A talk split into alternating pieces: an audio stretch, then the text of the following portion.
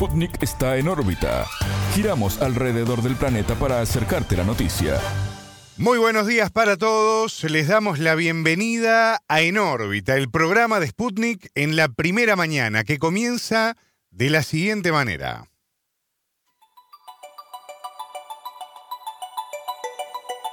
Dándole la bienvenida a nuestra compañera Natalia Verdún para dar esta vuelta al mundo por la región y el planeta entero en 120 minutos. La propuesta de En órbita de todos los días. ¿Cómo andas, Natalia? Muy bien, Martín, muchas gracias. Un gusto estar acá nuevamente contigo y con los oyentes, como siempre. Bueno, muchos materiales, contenidos, temas que vamos a estar desarrollando, temas que vamos a estar analizando. Y primero que nada, recordar, y esto es muy importante, además la temática de hoy en particular, de nuestro espacio de análisis político, telescopio, de nuestra entrevista central, con un recuerdo, pero con un llamado a la memoria, en días donde particularmente se está hablando mucho de la memoria y del nunca más, también por hechos recientes de los que vamos a estar hablando en un rato. Sí, Martín, porque este 2023 fue un año muy particular, ¿no? Para la región se cumplieron 50 años del golpe de Estado en Chile, 50 años del golpe de Estado en Uruguay y 40 años de democracia en Argentina. Y lo que vamos a hacer hoy es repasar en telescopio eh, un análisis sobre el impacto de la violencia que tuvo la dictadura al mando de Augusto Pinochet en Chile.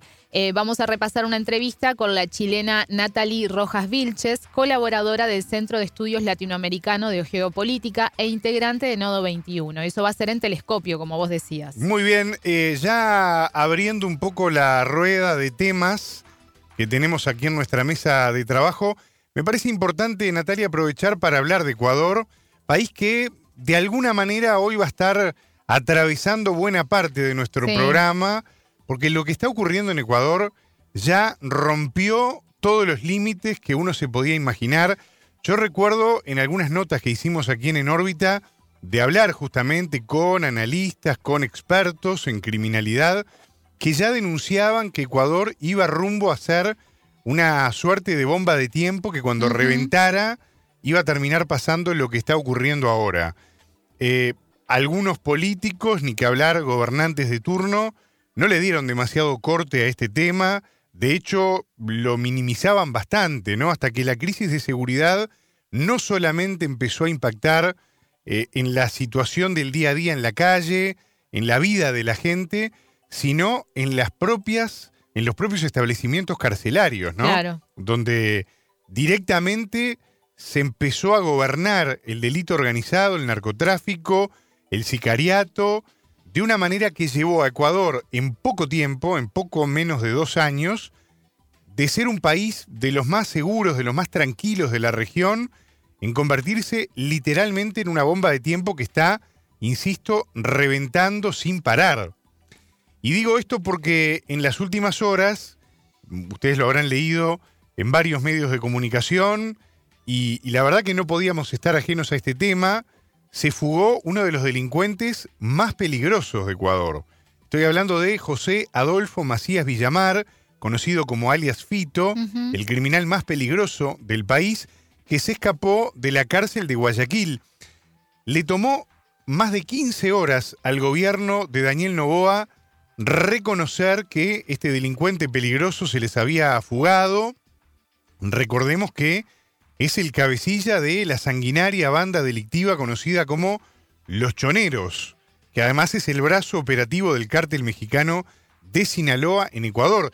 De ahí esto que yo decía, ¿no? La penetración del narcotráfico en terreno ecuatoriano que llevó a este país a una situación realmente lamentable. La crisis derivó, Natalia, eh, perdón, ibas a decir algo. No, lo que te iba a decir es que hace justamente hace pocos días, la semana pasada, hubo traslado de presos en las cárceles ecuatorianas y me estaba acordando de, de esta cárcel, de este recinto que es la cárcel de Guayaquil, porque en los últimos meses, o dirían los últimos años, nos hemos acostumbrado a, a, las noticias sobre los motines en los recintos carcelarios ecuatorianos con mucha violencia y recuerdo uno de, mitad del año pasado de alrededor de 30 muertos, que era justamente en esta cárcel de donde ahora se escapa este, este delincuente.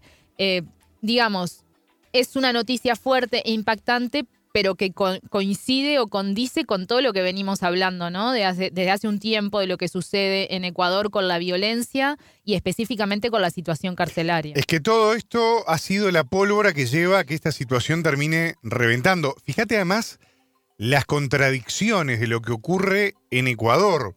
Yo estaba leyendo, antes de entrar al estudio, por ejemplo, que la esposa del presidente Daniel Novoa, ¿Mm? Que se la reconoce por ser una mujer muy elegante, etcétera, etcétera, salió públicamente a anunciar la creación de su propia muñeca Barbie. Mientras esto que estoy comentando Sí. estaba pasando, la policía seguía buscando a alias Fito. El gobierno negaba inicialmente que se había tratado de una fuga, pero no podían confirmar si alias Fito estaba finalmente en la cárcel de Guayaquil, de la cual terminó escapando.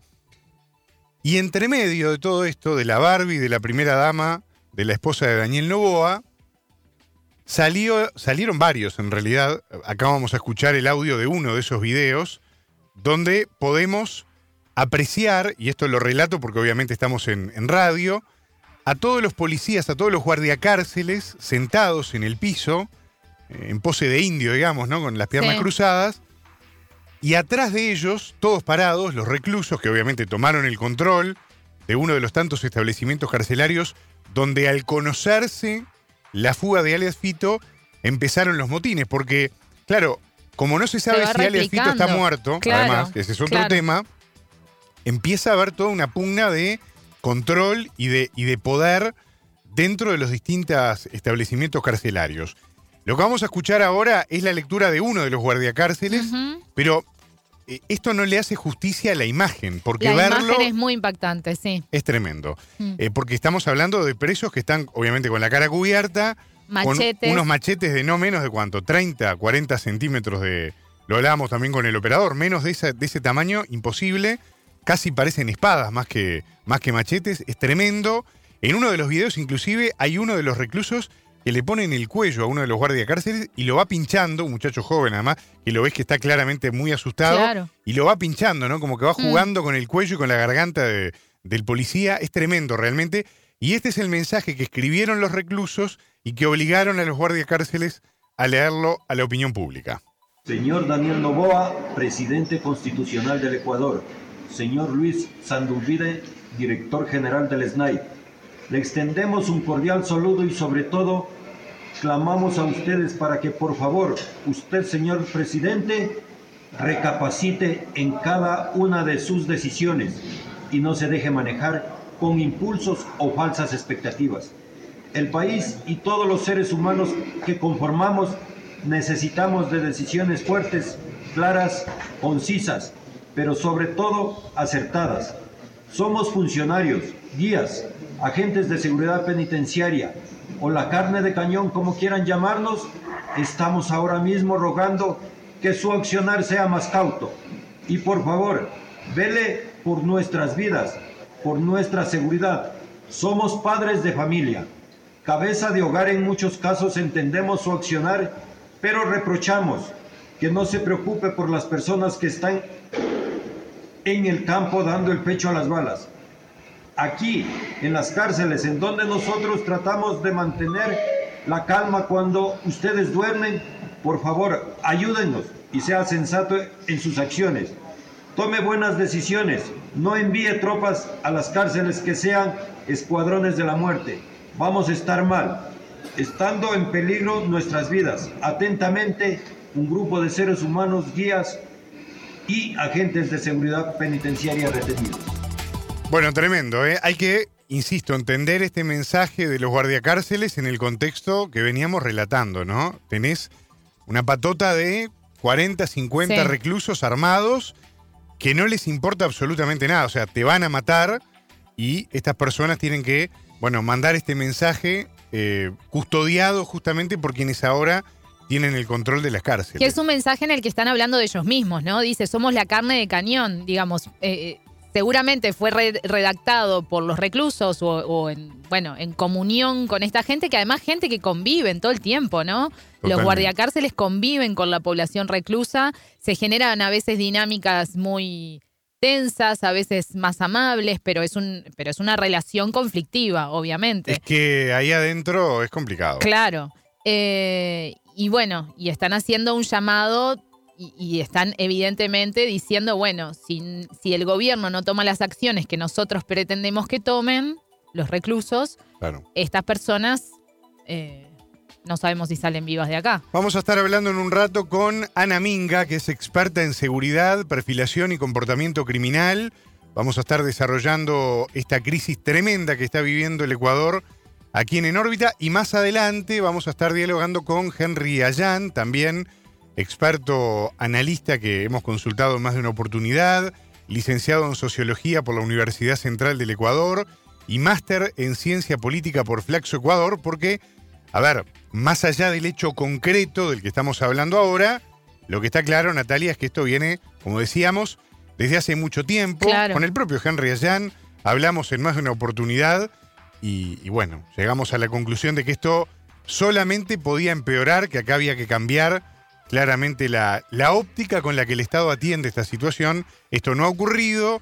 De hecho, los ecuatorianos tuvieron la oportunidad de votar y de cambiar y de dejar de lado eh, el paradigma neoliberal y, violento, ¿no? Para enfrentar esta situación que ya había empezado a, utilizar el, el expresidente Guillermo Lazo. La gente eligió por Daniel Novoa en un marco muy complicado también. Recordemos que mataron a un candidato presidencial. Esto es tremendo, ¿no? Mm.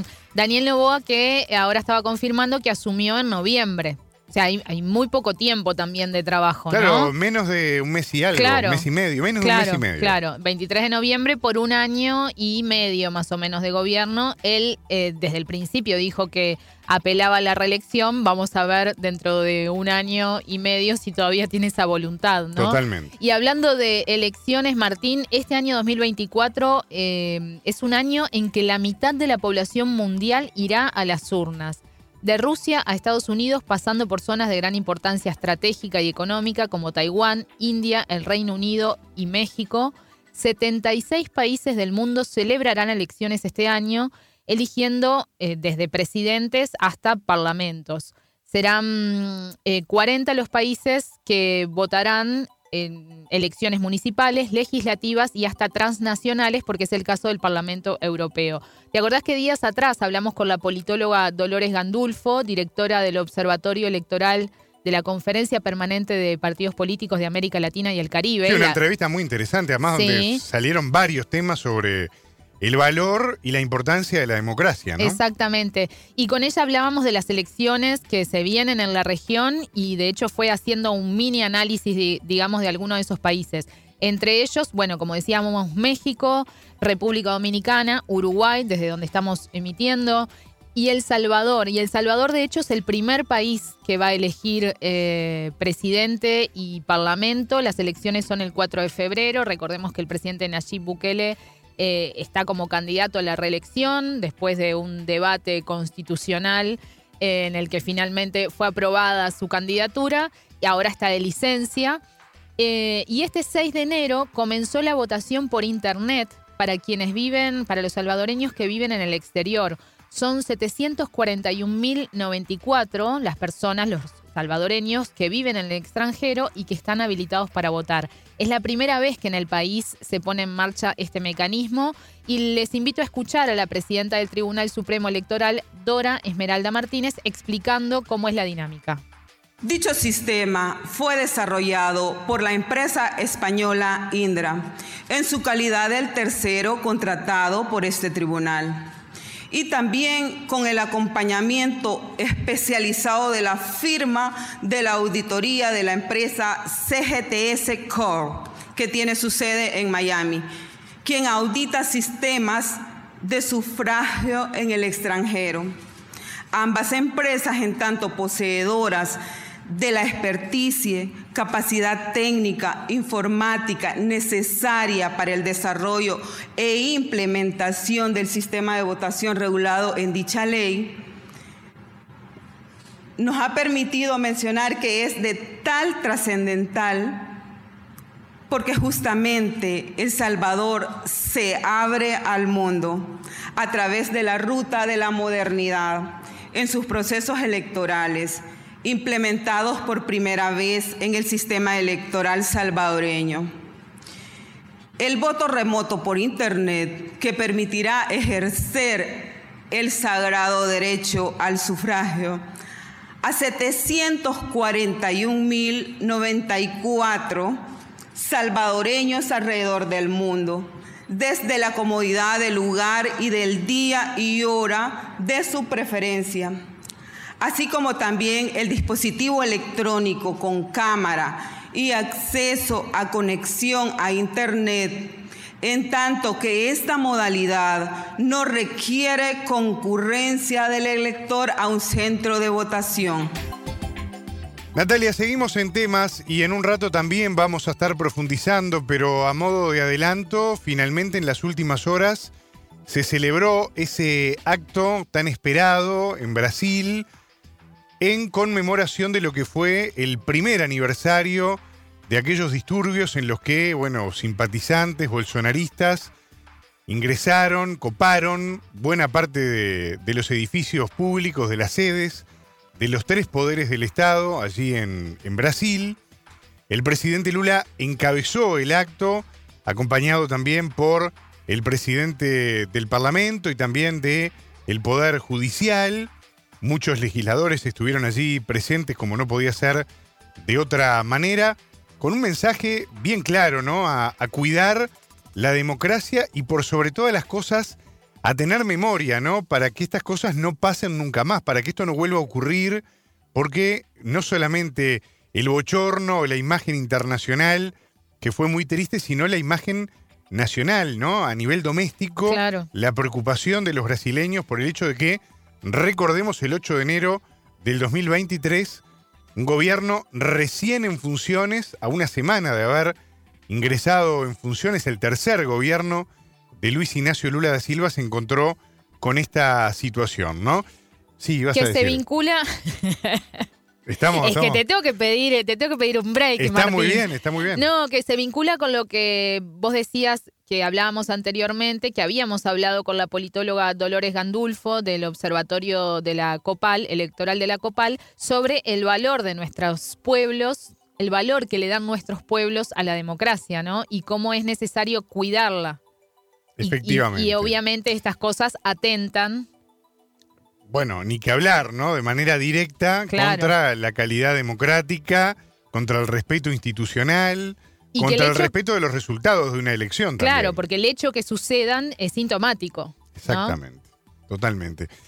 Eh, a modo de adelanto, porque vamos a estar profundizando aquí en órbita, estuvimos consultando a André Rodríguez, que es politólogo, coordinador del Laboratorio de Estudios sobre Política y Violencia de la Universidad Federal de Fluminense, sobre la importancia de este acto, sobre el valor de lo que fue el discurso de Lula y lo que dejó como mensaje para este primer aniversario donde el gobierno pretende instalar además esta fecha del 8 de enero como una fecha de memoria para que estas cosas no vuelvan a ocurrir. Las solemnidades de hoy por la memoria del intento de golpe de hace un, un año son muy importantes porque son, antes de nada, un, un acto de memoria. En, en, Brasil tenemos una larga tradición del olvido, de, no, eh, de apagarse de la historia, la, la brutalidad, la violencia, la, los procesos contradictorios. Eh, profundamente violentos de formación de la sociedad brasileña. Entonces, estos, este intento de golpe de 8 de enero de 2023 eh, fue más un, más un capítulo de esta historia de, de autoritarismo en Brasil. Eh, eh, por lo tanto, para que la consolidación de la democracia brasileña que, es fruto de, de, una, de una lucha de muchos sectores de la izquierda brasileña eh, una lucha muy difícil. Esta, esta consolidación democrática en Brasil eh, pasa necesariamente por la cuestión de la memoria. No olvidarse de, lo que ocurrió es fundamental. Es un acto simbólico, es un acto de, mucho mucha intensidad política porque eh, el gobierno Lula está empezando, eh, empieza su segundo año, eh, tiene que actuar porque el país pasa por muchísimas dificultades, varios sectores en crisis, decorrentes de los cuatro años de gobierno Bolsonaro, y para que gobierne tiene que antes de nada se establecer la, la garantía de una, de una estabilidad democrática, de un ambiente de normalidad democrática, porque esto, esto es, es el mínimo es lo mínimo para que, para que un gobierno democrático de, izquierda eh, tenga suceso y pueda realizar avances importantes para el país. Entonces es un, acto importante eh, que, que tiene un sentido político fundamental. Bueno, ahí estaba la palabra del analista André Rodríguez, Natalia. Muy importante lo que ocurrió en Brasil, evidentemente importante también para tener claro justamente el rumbo ¿no? que el actual gobierno del presidente Lula le quiere dar a, la preservación de la democracia y esto que veníamos hablando con vos, ¿no? es muy importante pensando en el futuro, pensando en que van a seguir habiendo elecciones, van a seguir habiendo resultados, va a haber evidentemente cambio de gobierno y hay que respetar lo que, lo que dicen las urnas, nos guste o no, hay que respetarlo, no se puede atentar contra eso y ese es un poco el mensaje de fondo que ha dejado el gobierno para el acto del pasado 8 de enero. Bien, bien. Martín, ¿te parece que vayamos a otras noticias? Vamos a otras noticias a desarrollar algunos de los temas que hemos seleccionado con ustedes para compartir esta mañana. Titulares. Delicado. En Ecuador, la fuga del líder criminal alias Fito desató motines en varias cárceles y se profundiza la crisis de seguridad. Calamidad. Los palestinos muertos en Gaza a raíz de la operación militar de Israel superan los 23.000. Nunca más. El presidente de Brasil, Luis Ignacio Lula da Silva, llamó a no olvidar los disturbios del 8 de enero de 2023 y reivindicó la importancia de cuidar la democracia. Límites. En Alemania comenzaron las, las masivas protestas de agricultores por el recorte de los subsidios. Dolor. Las personas desaparecidas en Japón tras el terremoto del 1 de enero superan las 300. Sin respuesta. En Perú, familiares de las personas asesinadas en las protestas en Puno en enero de 2023 reclaman justicia y avance en las investigaciones. Estos fueron los titulares. Vamos ahora al desarrollo de las noticias. El mundo gira y en órbita te trae las noticias. Noticias. Grave. En Ecuador, la fuga del líder criminal Adolfo Macías, alias Fito, elevó las alertas al dar mayor visibilidad a la inseguridad en el país. Así lo explicó en entrevista con En órbita Ana Minga, experta en seguridad, perfilación y comportamiento criminal. La analista añadió que se trata de una fuga con complicidad dentro del sistema carcelario. Alias Fito cumplía 34 años de prisión por varios delitos entre ellos narcotráfico, delincuencia organizada y asesinato. Estaba recluido en la llamada Penitenciaría del Litoral, ubicada en la provincia de Guayas, en el sureste del territorio. La fuga de Adolfo Macías, alias Fito, en este momento para el Ecuador es una gran alerta de que se hace más visible la inseguridad se estaba viviendo una relativa calma para ver cómo se van posicionando las fichas en el país. Sin embargo, entramos en un año donde vuelve a iniciar la violencia, donde terminó el año con mucha violencia, solo que no se dejó ver masivamente, pero hubo ataques en Esmeraldas, en la misma capital, en Quito, en pozos petroleros en el oriente del Ecuador, en Durán, todo Guayaquil. En parte esta violencia porque desde el gobierno eh, se dio la directriz de que se ataque a los grupos narcotraficantes, entonces ellos no van a perder territorio y van a tener que, se van a defender, digamos, dentro de su contexto. Sin embargo, lo que ha pasado ahora con la fuga de Fito, que, o sea, es más que obvio que no es que él se fugó, no es que tuvo una idea maestra y que nadie lo vio venir, debieron, debieron verlo dentro de la, de la cárcel. Lo que quiero decir es que aquí hay cómplices, obviamente, no es que se fugó, lo dejaron fugar. Hasta el momento en el Ecuador solo tenemos información de que no lo encuentran, de que hay una posible fuga. Sin embargo, habrá que esperar en las próximas horas porque o sea, no se sabe si está vivo o muerto, me refiero. Por ejemplo, se ha pedido también la exhumación del cadáver de otro narcotraficante de apellido Norero, porque hay indicios de que él estaría vivo y fingió su muerte. Entonces las cosas en el Ecuador se están manejando eh, de esa manera. ¿Qué significa esto de que se les haya escapado, entre comillas, alias Fito? Un duro golpe para la credibilidad del gobierno en tema de seguridad. Eh, creo que hasta aquí la sociedad en general, se piensa que la sociedad, los ecuatorianos están como dormidos y no van a reaccionar, no reaccionan ante la violencia, sin embargo es un tema que preocupa mucho y que se les haya escapado, entre comillas, eh, ya le pone al gobierno como contra la pared.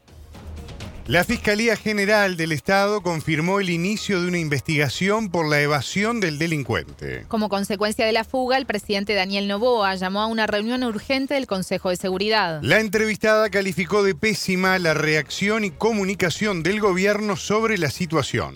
El gobierno en estas últimas horas no ha jugado el mejor papel comunicacionalmente pésimo a nivel de organización de instituciones como el Servicio Nacional de, las Cárceles o como el COSEPE, que es el Consejo de Seguridad, militares o policías, ha habido silencio.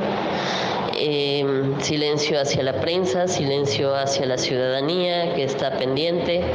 Ayer se llamó a la reunión, ayer domingo se llamó a una reunión eh, para ver qué tema de seguridad y lo que se fugó Fito. Sin embargo, no hubo la rueda de prensa que se anunció para las 7 de la noche y se nos dejó a todos como, ¿y qué pasó? No hubo pronunciamiento durante el resto de la noche, no hay pronunciamiento hasta este momento que son las 10 de la mañana.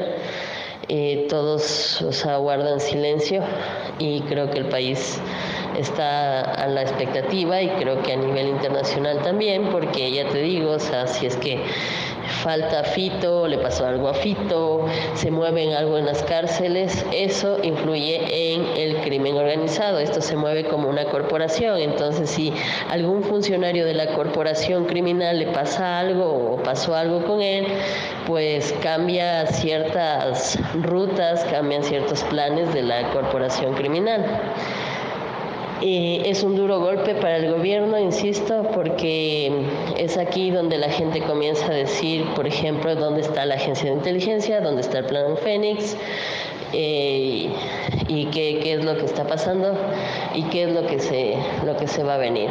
Ahora, si hay una directriz de ir en contra de, la delincuencia organizada, de ley va a haber un choque social, porque ellos no van a perder territorio, los, eh, las bandas eso se espera que haya algunos muertos, ¿no? Minga confirmó en órbita que a raíz de esta fuga se reportaron varios amotinamientos en distintas cárceles del país sudamericano. En este contexto, Minga se refirió al líder criminal alias Fito y sus características. Se llama Adolfo Macías, fue el brazo derecho de eh, Rasquiña, alias Rasquiña, quien fue el líder de los choneros y quien mantenía negocios con el narcotráfico, eh, crimen organizado a nivel local y también internacional, y mantenía una relativa paz, digamos. Pero a Rasquiña lo matan en el 2020 y queda eh, alias Fito, como era la mano derecha, queda como su heredero. Hay algunos dentro de, este grupo, los choneros, que afirman que fue el mismo Rasquiña con Junior. Junior era otro delincuente, narcotraficante, eh, conocido por ser muy sanguinario.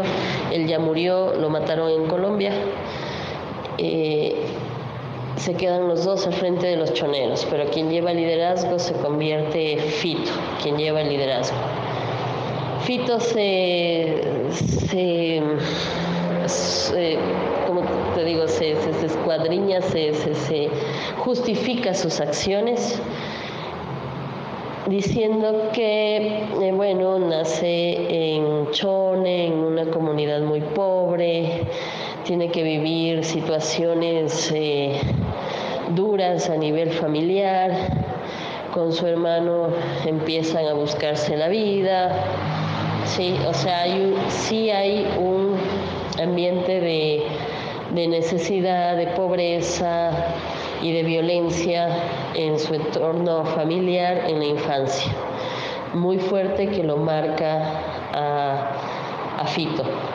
Sin embargo, bueno, esto digo, se, se esconde detrás de esto porque creo que todos los seres humanos en el mundo pasamos por cosas que nos marcan. Entonces él se vuelve el líder de los choneros. Eh, te digo, actualmente los choneros han estado, digamos, calmados, entre comillas, porque él eh, pidió una tregua, una paz dentro de las cárceles y también en las calles.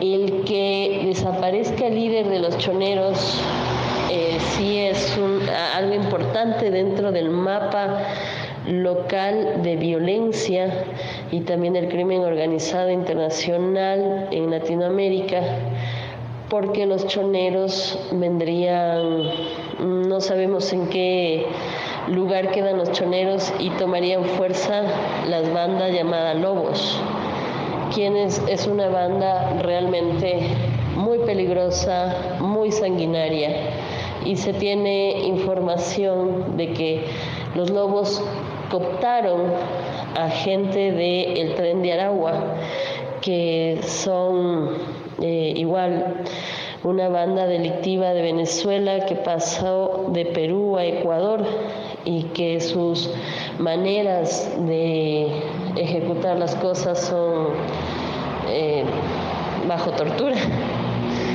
Entonces, em, ese es Fito. Escuchamos a la ecuatoriana Ana Minga, experta en seguridad, perfilación y comportamiento criminal. Calamidad. Los palestinos muertos en Gaza superan los 23.000, según informó el Ministerio de Salud del enclave. La Organización Mundial de la Salud comunicó que lleva 12 días sin recibir garantías de seguridad para enviar ayuda al norte de la franja. La OMS indicó que los intensos bombardeos, las restricciones a la circulación y las comunicaciones interrumpidas dificultan las tareas, sobre todo en el norte. Tel Aviv dio por desmantelada la milicia de Hamas en el norte de Gaza y concentra sus ataques en el centro y el sur de la región. En tanto, este lunes 8 el ejército israelí atacó posiciones de la milicia chií Hezbollah en el Líbano, mientras continúa el fuego cruzado entre ambas naciones. Un importante responsable militar de Hezbollah murió en uno de los ataques, según comunicó un funcionario de seguridad libanés. La semana pasada, un ataque israelí en Beirut mató a Saleh al-Aruri, un alto dirigente de Hamas. Por su parte, el jefe de la diplomacia de Estados Unidos, Anthony Blinken, visitó países de la región para abordar el conflicto. La gira inició en Jordania y Qatar e incluye Emiratos Árabes Unidos, Arabia Saudí, Cisjordania, Israel y Egipto. En Doha, el funcionario estadounidense afirmó que los gazatíes deben poder regresar a sus hogares tan pronto como las condiciones lo permitan. Blinken advirtió a Israel, aliado de Washington, que no debe presionar a los palestinos para que dejen la franja. Más democracia. El mensaje del presidente de Brasil, Luis Ignacio Lula da Silva, durante el acto oficial de este 8 de enero, fue muy importante porque llamó al pueblo a tener memoria. Así lo afirmó en entrevista con En órbita Licio Raimundo, profesor de Economía Internacional de las facultades de Campinas. El mandatario instó a la sociedad civil a recordar los sucesos del 8 de enero de 2023, cuando cientos de personas asaltaron las instituciones en la capital, Brasilia. Ese día, dijo Lula, un grupo de irresponsables intentó dar un golpe de Estado en referencia a los seguidores del expresidente Jair Bolsonaro, participantes de los hechos. El actual jefe de Estado lideró un acto en el Congreso junto a los presidentes del Senado, Rodrigo Pacheco, y de la Corte Suprema, Luis Luis Roberto Barroso. Del evento no participaron los gobernadores aliados a Bolsonaro, estos son Tarcisio de Freitas, de San Pablo, Claudio Castro, de Río de Janeiro, Romeu Sema, de Minas Gerais, y también Ibanez Rocha, del Distrito Federal. El mensaje del presidente Lula es sumamente importante, ya que llama a la sociedad brasileña a no olvidar que efectivamente hubo un intento de golpe de Estado en 8 de enero de 2023. Eh, no se trató en absoluto de una actividad de alborotadores que invadieron espontáneamente la sede de los tres poderes, sino más bien de una acción orquestada, organizada de manera premeditada y que al parecer contó con la participación de altos cargos de la República, con miembros de las Fuerzas Armadas y gobernadores estatales, como parece ser el caso del el gobierno del Distrito Federal.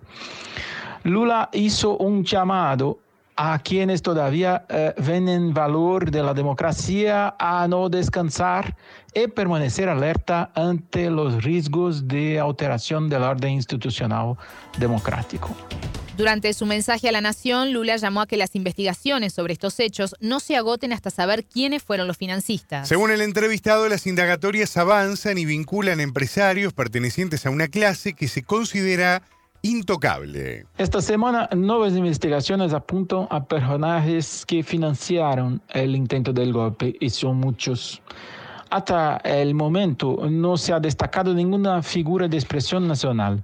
Solo, solo gente que se dedicó a poner recursos para hacer posibles los hechos de 8 de enero, como por ejemplo alquilar autobuses para trasladar a la turba que invadió los palacios.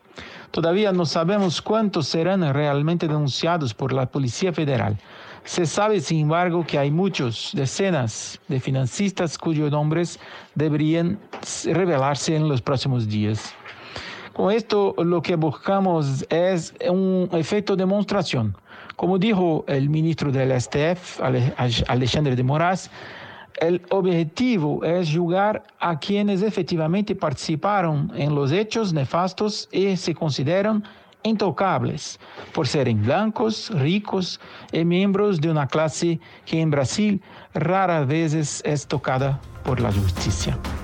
A un año de los disturbios, los castigos sobre uniformados vinculados al bolsonarismo fueron puntuales. De momento, los encarcelados más relevantes por el caso son el teniente coronel Mauro Cid, y el exministro de Justicia Anderson Torres. En este marco, diversos analistas señalaron que la relación de Lula como comandante de las Fuerzas Armadas es, un año después, muy delicada con los mandos castrenses. El experto recordó que la tensión existe desde la irrupción del mandatario en la escena política, pero destacó el carácter legalista de los mandos militares.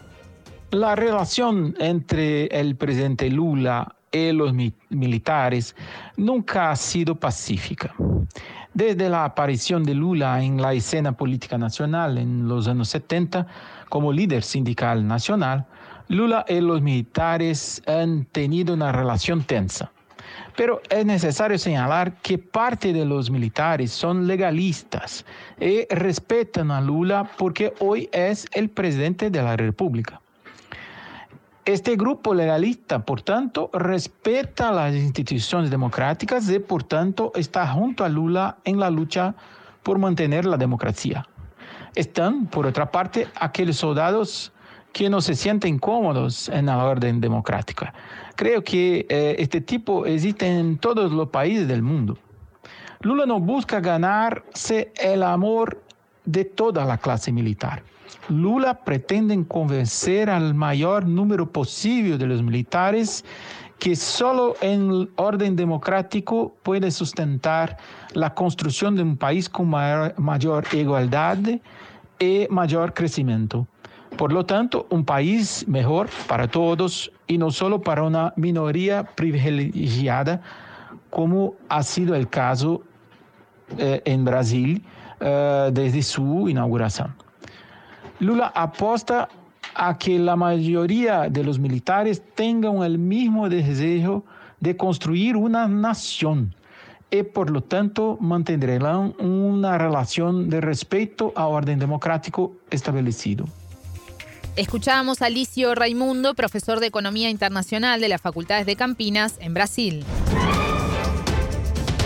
Límites. En Alemania comenzaron las masivas protestas de agricultores por el recorte de los subsidios. Rechazan el retiro de las exenciones fiscales al diésel para los trabajos agrícolas. En diciembre el gobierno anunció esta medida y su intención de cancelar la fiscalidad preferentemente de los vehículos del sector. Las actividades incluyen el bloqueo de las carreteras en varias ciudades del país. Este lunes 8, cientos de tractores y camiones estacionaron en la puerta de Brandenburgo de la capital, Berlín. Las autoridades policiales informaron que los vehículos que lleguen a la ciudad serán escoltados por agentes. Las protestas también se replicaron en otras ciudades como Múnich, Hamburgo y Bremen. En Baviera, algunas escuelas tomaron la decisión de dar clases a distancia debido a estas manifestaciones. La Asociación Alemana de Agricultores pidió comprensión a los afectados por los bloqueos. Se trata del futuro de nuestras familias, de la seguridad alimentaria y por lo tanto del futuro de nuestro país, comunicó la asociación. Por su parte, el vicecanciller Robert Habeck advirtió que las movilizaciones de estos trabajadores están siendo instrumentalizadas por fuerzas extremistas.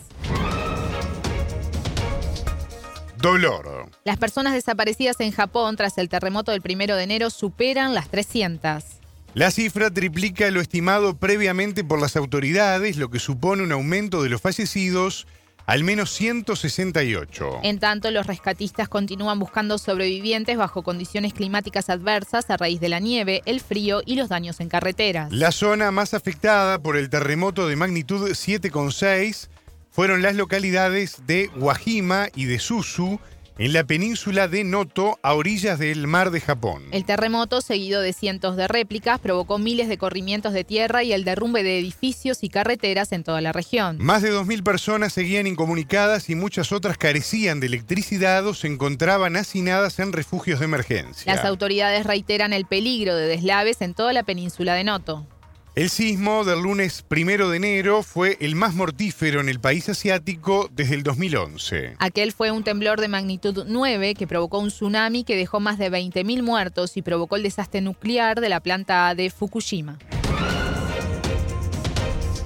Sin respuesta. En Perú, familiares de las personas asesinadas en las protestas en el departamento de Puno en enero de 2023 reclaman justicia y avance en las investigaciones. Hasta mediados de este mes se realizan actividades para recordar a las 18 víctimas de la llamada masacre de Juliaca ocurrida el 9 de enero de 2023 en esa ciudad. En aquella jornada, miles de personas reclamaban elecciones anticipadas y la renuncia de la presidenta Dina Boluarte, quien había asumido en diciembre tras la salida de Pedro Castillo. Las protestas se habían concentrado en las afueras del aeropuerto internacional Inca Manco Cápac, cuando la policía comenzó a disparar contra los manifestantes. En órbita conversó con la periodista Guadalupe Apaza de la radio La Decana de Juliaca, quien recordó lo sucedido el 9 de enero de 2023. Es triste recordar porque la herida sigue todavía abierta, ¿no? En horas de la mañana, eh, un, un 9 se acordó porque había movilizaciones anteriores en diferentes puntos, ¿no? Eh, de, la, de la región de Puno.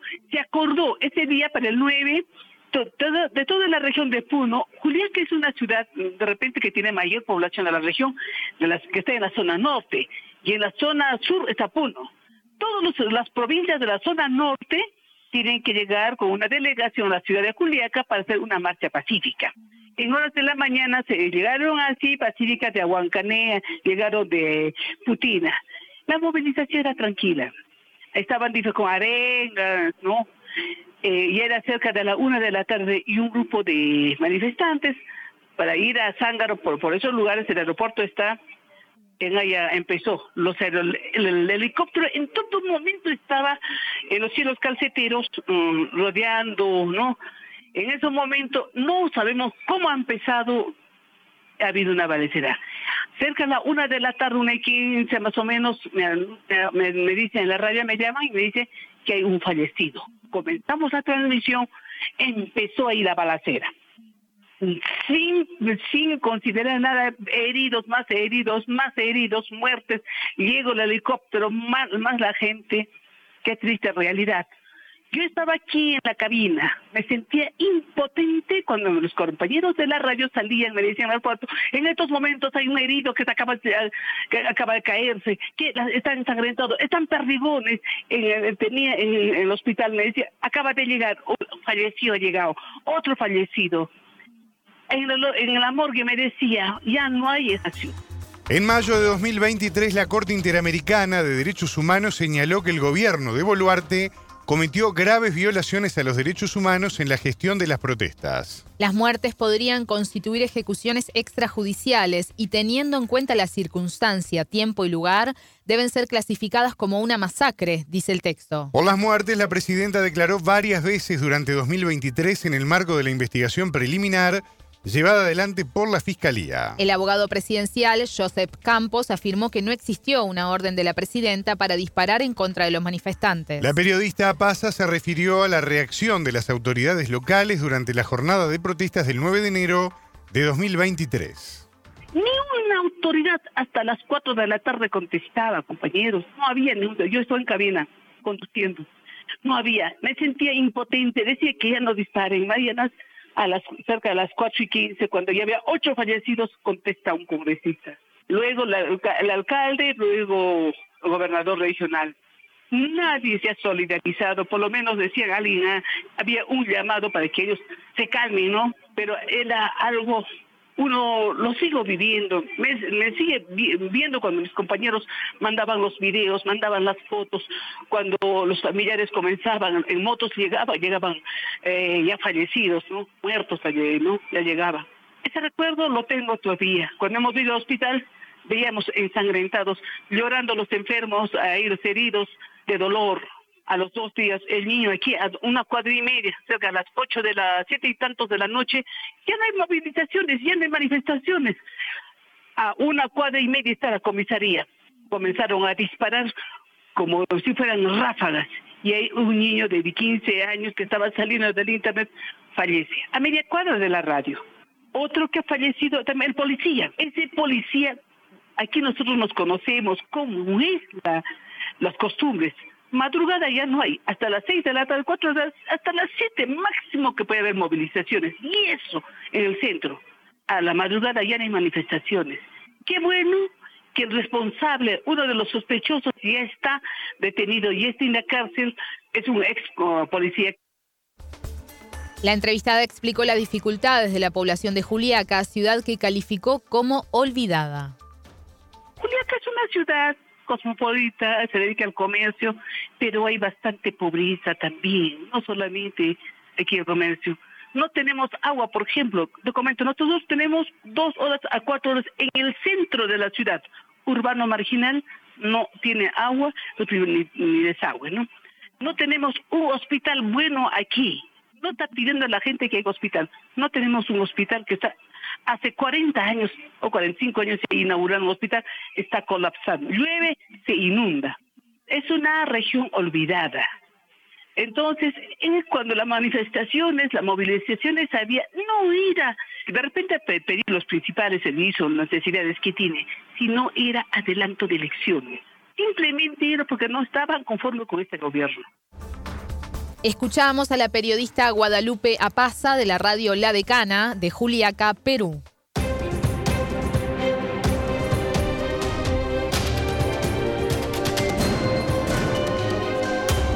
Radio Sputnik. Contamos lo que otros callan.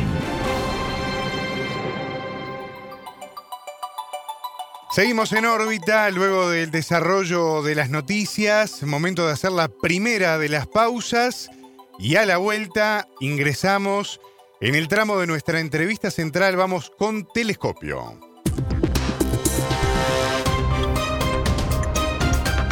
Radio Sputnik te acompaña todo el día para mantenerte bien informado.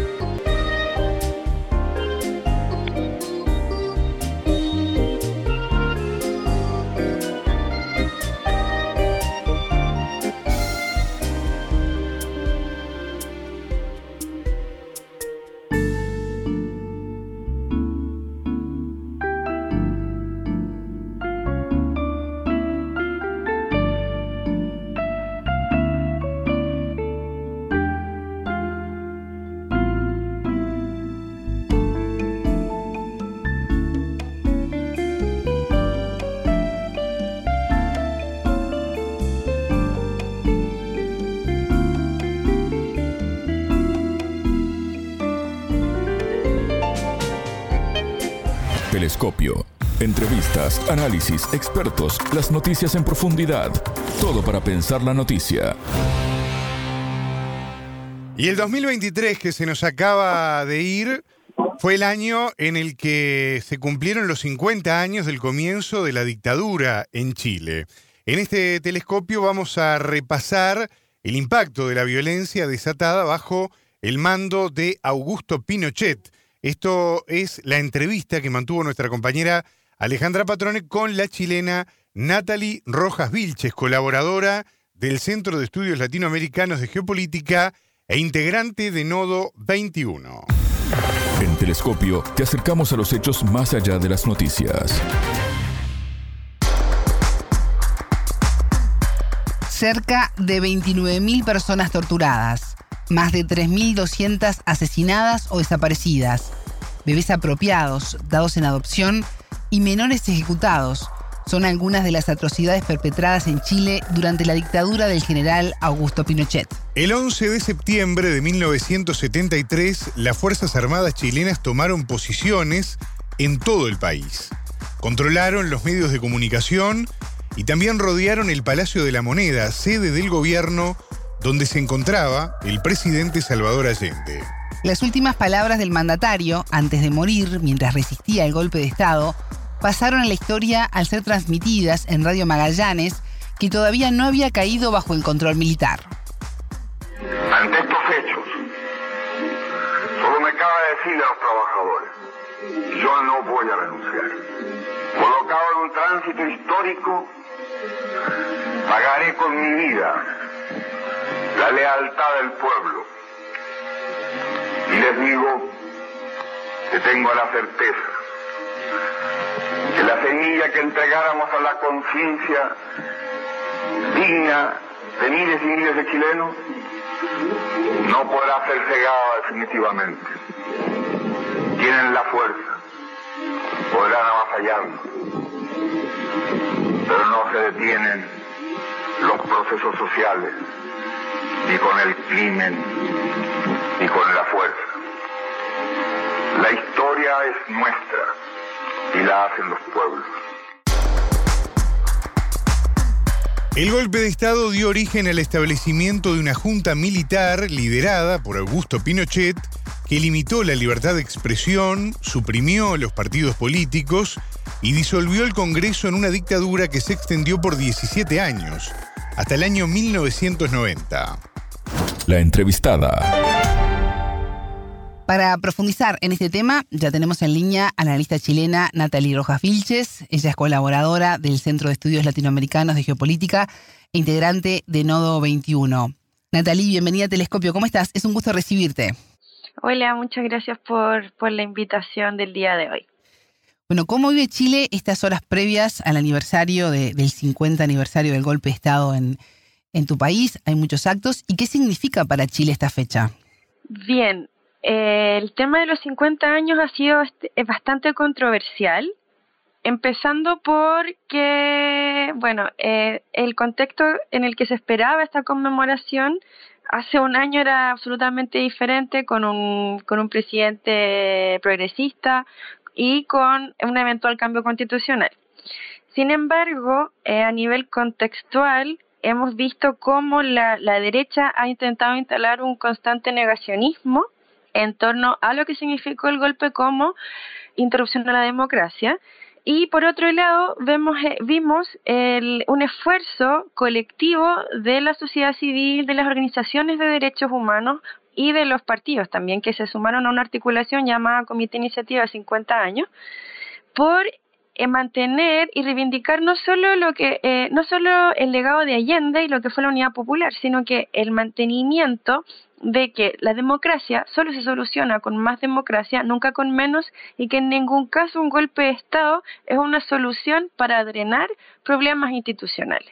Entonces, eso por un lado, y el significado para Chile es bastante importante, o sea, eh, han pasado 50 años y al menos las señales que ha dado el gobierno la semana pasada fue el, el lanzamiento del plan de verdad y justicia que lo que busca es, que lo que busca en el fondo es darle más herramientas al, al, Poder Judicial para esclarecer trayectorias de quienes fueron víctimas de la desaparición forzada por agentes del Estado. Entonces, han habido esfuerzos desde, desde muchos sectores por darle el carácter de el carácter conmemorativo y la importancia que tiene justamente 50 años estar conmemorando una fecha que en el fondo aún tiene consecuencias para la sociedad chilena.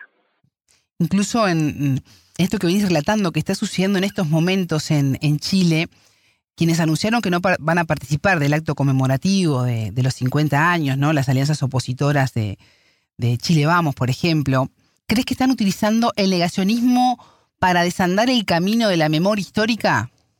A ver, yo creo que sí, pero sin embargo ellos, en su, o sea, tanto la UDI como RN, tenían una apología al golpe de Estado en sus estatutos partidarios. O sea, ellos celebraban el, la fecha como la liberación nacional, etcétera, etcétera. Entonces, que ellos nunca han ido, ellos nunca han ido a ningún acto conmemorativo de, del 11 de septiembre, que condene las violaciones de los derechos humanos, ¿ya? Pero ellos tienen otra connotación. Obviamente ahora están utilizando este momento para instalar sus agendas, cosa que a mí me parece gravísima porque hemos visto declaraciones en prensa diciendo que sin Allende no que, que sin Allende no hay Pinochet poco, y, y, se han hecho muchas caricaturas al respecto como que sin judíos no hubiese habido Hitler no para entonces en, y en el fondo, ¿qué hacen con eso? Se basan o hacen apología de ciertos argumentos como de la supuest, del supuesto milagro económico que genera la dictadura, cosas que si uno ve datos concretos son falsos. O sea, el auge económico que, que tiene Chile es desde los 90 en adelante, cuando administra la, la concertación de partidos por la democracia. Y que justamente son también estos 30 años que también se han condenado porque, claro, hemos visto este milagro económico, pero a costa de, hay, hay de un empobrecimiento de las clases populares, acumulación del 1% más, más, más, más rico. Entonces, eh, la dictadura tuvo dos crisis económicas importantes. Entonces, hay, están haciendo con este negacionismo una apología a una dictadura que en el fondo hizo desaparecer, asesinar y torturar a miles de chilenos y chilenas. Entonces, eh, desde nuestro sector se, se ve con bastante preocupación esto, pero el énfasis que han hecho los medios de comunicación en que, la, en que Chile Vamos no vaya al acto no es sorprendente porque vuelvo a reiterar, ellos nunca lo, ellos nunca se han sumado a estos actos, e incluso con estas eh, declaraciones negacionistas, ¿cierto? El mensaje que están dando es que ciertos cómplices civiles de la dictadura ¿ya? Eh, la señal que los mandan es que sí lo volverían a hacer, ¿ya? Es un poco el análisis. Sí, Natalia, hablabas de los datos concretos y es muy importante porque estos este, no son subjetivos, son hechos de la realidad. La Comisión de la Verdad y la Reconciliación de Chile estima que 28.459 personas fueron víctimas de la tortura y que 3.227 fueron asesinadas o desaparecidas. Hubo ejecuciones de niños, niñas, adolescentes. ¿Cómo se llegó a este grado de barbarie? Bueno, afortunadamente están saliendo a la luz una serie de datos. O sea, hay un libro que se llama Pinochet desclasificado del investigador eh, norteamericano Peter Conblut. En, en, donde ahí se, se, trabaja con archivos del cómo el golpe fue planeado y orquestado antes de que asumiera Allende ya con ciertos hechos. Por ejemplo, el, general, el comandante en jefe del ejército, que era en ese momento el general Schneider, fue asesinado por órdenes de la CIA para un poco mandar la señal e impedir que Allende ya llegase al poder porque querían evitar que hubiese una, un satélite, otro satélite soviético en América Latina, porque ya Cuba había hecho su, su propia revolución. Y ese es solo uno, uno de los aspectos. También vemos después el tema que hubo cómplices civiles, que estos mismos documentos lo, lo, han, lo han develado, y cómo había ciertos agentes de la democracia cristiana, también, que es un partido que aún, está, que aún existe en Chile, que también fueron informantes de la CIA y que tuvieron, eh, eh, que tuvieron un rol activo en la construcción de lo que fue el gobierno militar. Por eso, por eso acá ya le llamamos cívico-militar, porque también hubo civiles que fueron incorporados al gobierno y después luego con los Chicago Boys, que son unos eh, jóvenes economistas de la Universidad Católica que se forman en lo que es el mercantilismo, ¿cierto? Con Milton Friedman directamente, y que son los encargados de instalar en Chile a partir de los 80 es lo que el neoliberalismo. Entonces, en el fondo, ¿a, qué voy con todo este contexto? Es que, por ejemplo, el modelo económico chileno no podría haber sido en ningún caso instalado en democracia. Sin tortura, sin dictadura, no se podría haber hecho este, este cambio tan profundo y que no olvidemos que cuando en los 80 empieza el proceso de privatización, el año 82 fue el año de la crisis económica más grande que, que recuerde Chile en, el último tiempo, donde se cierra y se termina de, de atomizar todo lo que era la industria nacional ¿ya? Porque porque empieza la, empieza la oleada privatizadora, ¿ya? Y eso fue como un caldo cultivo porque generó mucho hambre y en los sectores populares se empiezan a reorganizar y empiezan las protestas y se empieza empieza el cuestionamiento al régimen, ¿ya? Habían habían pasado nueve años desde el golpe de Estado, la represión brutal, ya, o sea, la represión estaba tan instalada, habían hecho desaparecer gente y en el fondo ya eh, el miedo a hacer cosas, a salir, a denunciar, se estaba perdiendo eh, se estaba perdiendo, la gente empezó a salir a las calles, pero sin embargo la dictadura siguió reprimiendo igual porque necesitaban instalar su modelo económico. Y entonces la, la verdadera, eh, esta, esta verdadera refundación de Chile, ¿cierto? Que también algunos teóricos le han llamado. El secretario de Estado estadounidense de la época, que era Henry Kissinger, llegó a reconocer años después que era eh, una prioridad para Estados Unidos que la economía chilena sufriera el mayor número de problemas posibles y que se contribuyó a ello. ¿Crees que Allende suponía una piedra en el zapato para los intereses de Washington, no solo para Chile, sino para el resto de América Latina? Absolutamente, yo creo que absolutamente, o sea, era un proyecto político donde por primera vez eh, muchas izquierdas eh, se articulaban y creyendo en una vía democrática, o sea, un experimento nunca antes visto. De hecho, Allende le llamaba la vía, la vía chilena al socialismo con empanadas y vino tinto, aludiendo a esos elementos identitarios de lo que es la cultura chilena. Y por supuesto, o sea, todo, todos estos documentos desclasificados que afortunadamente ahora se han traducido en la investigación de Conbrut al español, están ahí a disposición de chilenas y chilenos y del mundo entero donde dice, de hecho hay una frase que, que, a mí me, que a mí me hace mucho ruido, es que dicen, a la, a la economía chilena hay que hacerla chillar. Entonces, y está comprobado que, por ejemplo, hicieron una inyección económica importante al, al, diario El Mercurio, que es un diario que sigue teniendo circulación nacional, para generar lo que ahora podríamos decir fake news, para tergiversarlo todo y no olvidemos que fue uno, fue uno de los diarios que durante dictadura también maquilló cierto, cierto, ciertas atrocidades. Por ejemplo, Marta Ugarte, que era una militante del Partido Comunista, fue la primera, fue el primer cuerpo que el mar devuelve ya de todo lo que implicó la caravana de la muerte y que con helicópteros lanzaron los cuerpos al mar los ataban a rieles, ¿cierto? Para que esto se, para que esto se fueran a las profundidades del océano, pero sin embargo el mar la devolvió en la playa La Ballena, que queda en la región de Valparaíso. ¿A qué voy con esto? En el, en el cómo, ¿cierto? Todo esto fue absolutamente orquestado, ¿ya? Y, el, y, las atrocidades que implican para lo que para la memoria histórica y el cómo, ¿cierto? Buscaban mostrarle al Chile y al chileno y chileno el que si, por ejemplo, con el bombardeo de la moneda, la moneda se bombardea con un arsenal de guerra.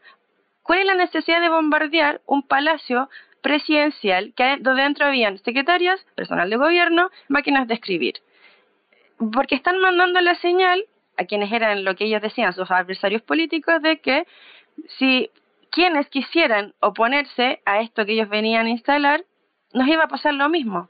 ¿ya? O sea, hay un juego psicológico súper brutal y todo eso absolutamente orquestado, ¿cierto?, por lo que era Estados Unidos y el cómo los medios de comunicación maquillaron todo. Volviendo al tema de la Marta Ugarte, ¿qué dice el Mercurio cuando el mar la devuelve? Ellos dicen que era una chica de 17 años que había sufrido violencia sexual, que la habían violado pero sin embargo, ese era el titular del Mercurio, pero sin embargo era Marta Ugarte, una profesora de más de 40 años, militante comunista, con signos de, de tortura yo eh, recordaba mientras te escuchaba el caso de, la discoteca, ¿no? Uno de los, de los más de mil centros de detención utilizados por la dictadura chilena para torturar, ejecutar y desaparecer opositores políticos. Hablamos de un recinto que fue llamado Venda Sexy, porque las personas detenidas llegaban con los ojos vendados al lugar donde eran víctimas de torturas y violaciones sexuales, mientras se subía el volumen de la música para que sonara durante las interminables sesiones de tortura.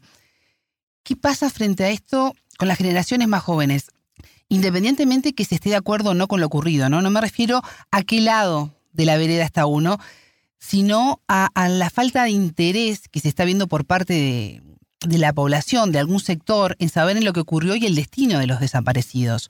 Tú hablabas del miedo, ¿no? Pero pasaron 50 años. ¿A, qué obedece este fenómeno en la actualidad? Bueno, tiene muchas variables, o sea, una de ellas es el, el, el cómo se aborda la política de memoria durante la transición. ¿Ya? Si bien están esto, está en el informe, están tanto el informe Rettig, que fue durante el gobierno de Elwin, y luego durante, de, durante Lagos tenemos Valech 1 y 2. En los currículums escolares Producto de la, de la misma neoliberalización, las materias de historia fueron, las horas de historia de Chile fueron, eh, fueron reducidas de los currículums escolares. Entonces, una política de memoria real y concreta no ha sido instalada.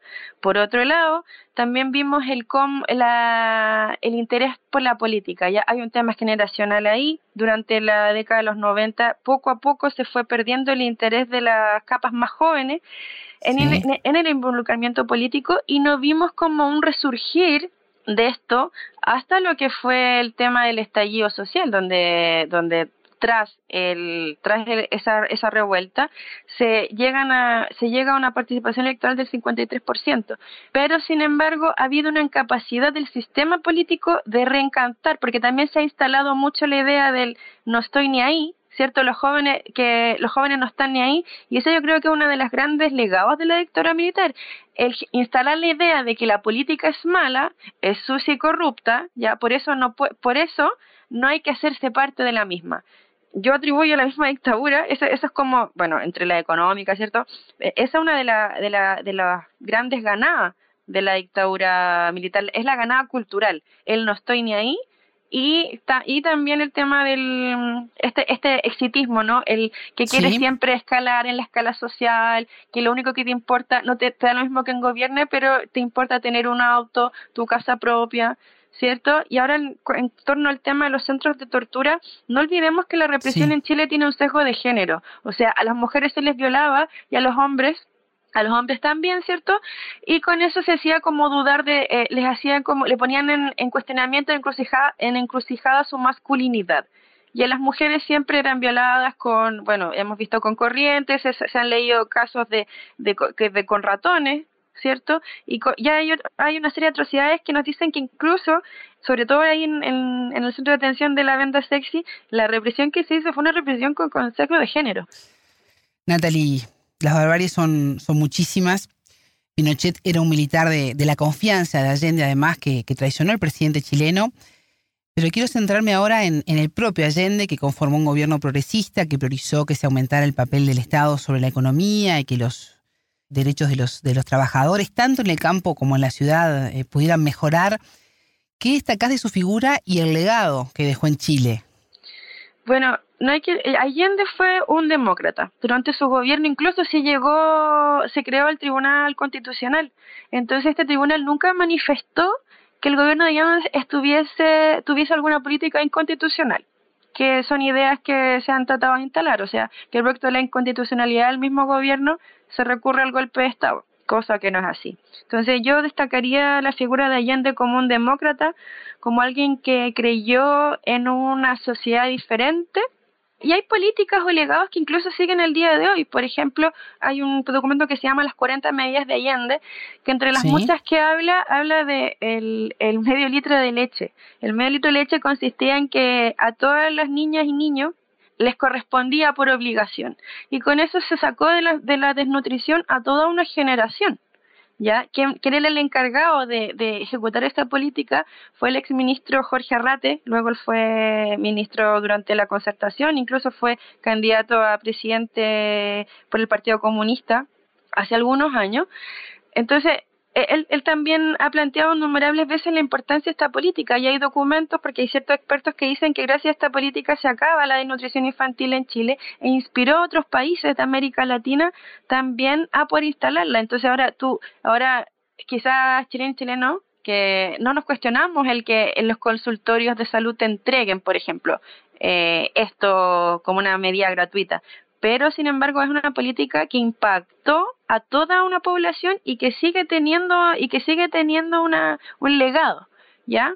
Eso por un lado, pero yo me centraría en, el tema democrático. Allende fue un demócrata que respetó la Constitución y las leyes y que buscaba en el fondo generar cambios de manera de manera gradual y siempre pensando en las mayorías.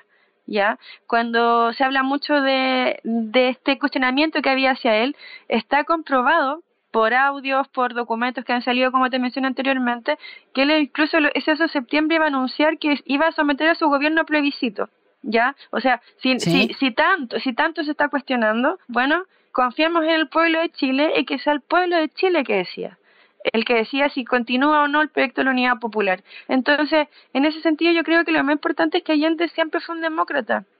Natalí, toda América Latina fue atravesada por la dictadura, ha corrido mucha agua abajo del puente, pero en la actualidad se sigue en la búsqueda de la verdad y la justicia.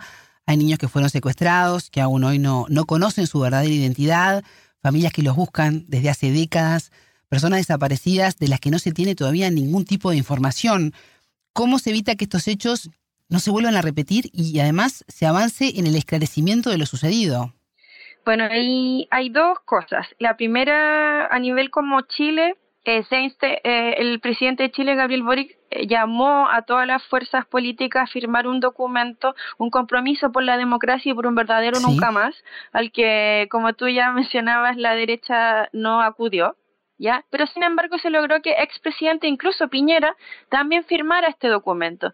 Y eso más, podríamos decir, claro, es una firma de expresidentes, pero simbólicamente para nuestro país significa mucho, ¿ya?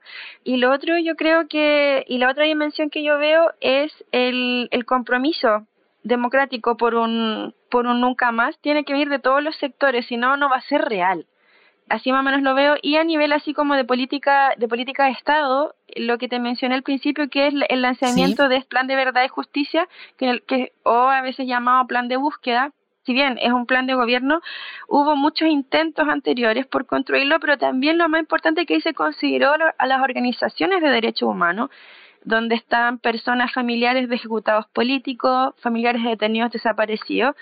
Y ahora el día, en la semana pasada, el ministro Lizalde anunció el levantamiento del secreto Valet. ¿Qué significa esto? Porque quizás lo van a ver mucho en la prensa. Esto significa en concreto que todos los testimonios que se dieron para la construcción de ese, de ese informe, que hay un decreto legal que dice que están bajo secreto. El levantar ese secreto va a permitir, por ejemplo, para los casos que se están investigando, acceder a información, cruzar y cruzar ciertos relatos que nos van a permitir establecer trayectorias de las víctimas, del qué pasó, hacia dónde fueron a parar, porque una persona que desaparece, desaparece todos los días. Una persona que le estaba hecho desaparecer, psicológicamente para sus familiares desaparece todos los días, aunque hayan pasado 50 años.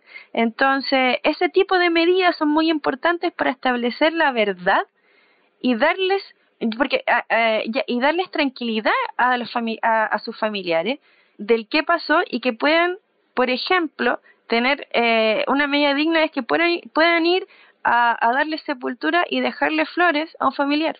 Ese tipo de medidas concretas yo creo que ayudan bastante. Y como te decía, si bien la firma un documento puede, puede sonar algo simbólico, sin embargo es muy importante que se establezcan ese tipo de compromisos democráticos y generar políticas públicas concretas como lo, como lo es el Plan Nacional de Búsqueda ¿ya? Para poder darle la certeza, la certeza jurídica a todas las personas que fueron víctimas de esto, porque hemos visto que ha habido intentos de reparación. Hay una serie de, de, beneficios, de, por ejemplo, beneficios escolares. Hay una beca que se llama Beca Ballet, que significa que tu descendencia hasta cierta generación puede estudiar con gratuidad, ¿ya? Porque recordemos que además en Chile la educación pública es pagada y es muy cara producto de la, de la dictadura, de, de los cambios que instaló la dictadura, pero más que esa reparación, lo que quieren los familiares de, la, de la y los detenidos desaparecidos es la tranquilidad de poder darle sepultura y saber en verdad qué pasó. Natalie Rojas Vilches, analista política chilena, colaboradora del Centro de Estudios Latinoamericanos de Geopolítica e integrante de Nodo 21. Muchas gracias por estos minutos con Telescopio.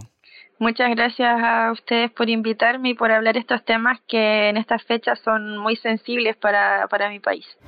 Más allá de los titulares, analizamos los temas candentes. Hasta aquí, Telescopio. Pueden escucharnos por sputniknews.lat. Ya lo saben, la frase del día la escucharon en Telescopio. Todas las caras de la noticia en Telescopio. La dictadura tuvo dos crisis económicas importantes, entonces están haciendo con este negacionismo una apología a una dictadura que en el fondo hizo desaparecer, asesinar y torturar a miles de chilenos y chilenas. Telescopio, un espacio para entender lo que sucede en el mundo.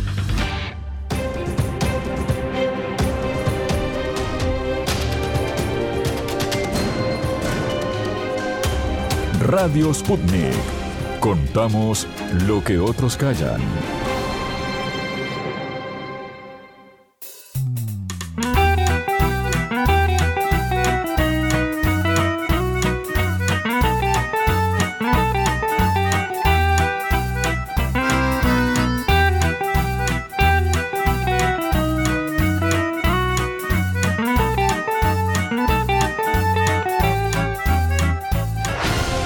Las voces del día. A casi un mes y medio de haber asumido el cargo, el presidente de Ecuador, Daniel Novoa, está ante una profundización de la crisis de seguridad.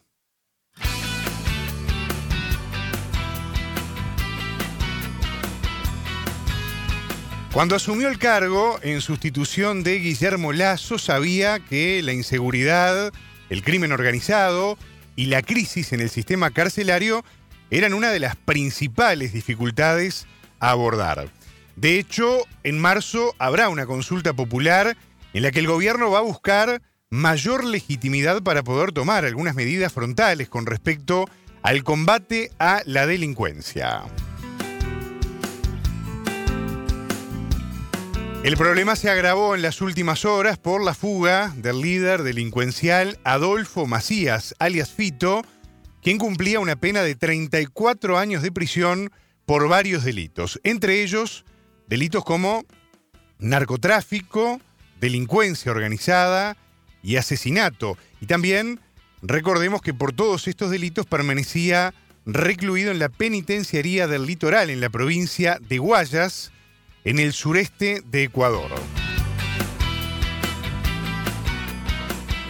Vamos a profundizar en esta situación, en la crisis que se agravó por estas horas, pero también en las perspectivas de cara a los tiempos que se vienen. Vamos a conversar aquí en En órbita con el analista Henry Ayán, licenciado en Sociología por la Universidad Central del Ecuador y máster en Ciencia Política por Flaxo Ecuador.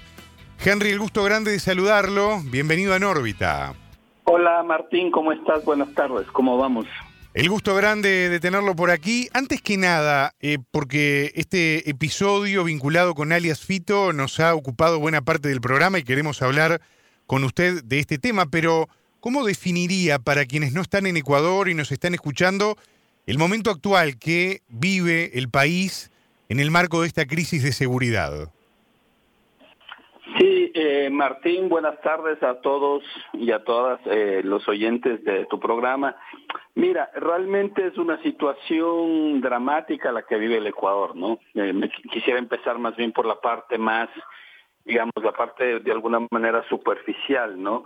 El día de ayer hubo un, digamos, una, mm, un intento de la Policía Nacional con el Ejército de trasladar a este cabecilla de la banda de narcotráfico denominada Los Choneros, alias Fito, a una cárcel de máxima seguridad, ¿no? Al parecer la noticia se filtró y eh, alias Fito eh, se había evadido de la cárcel.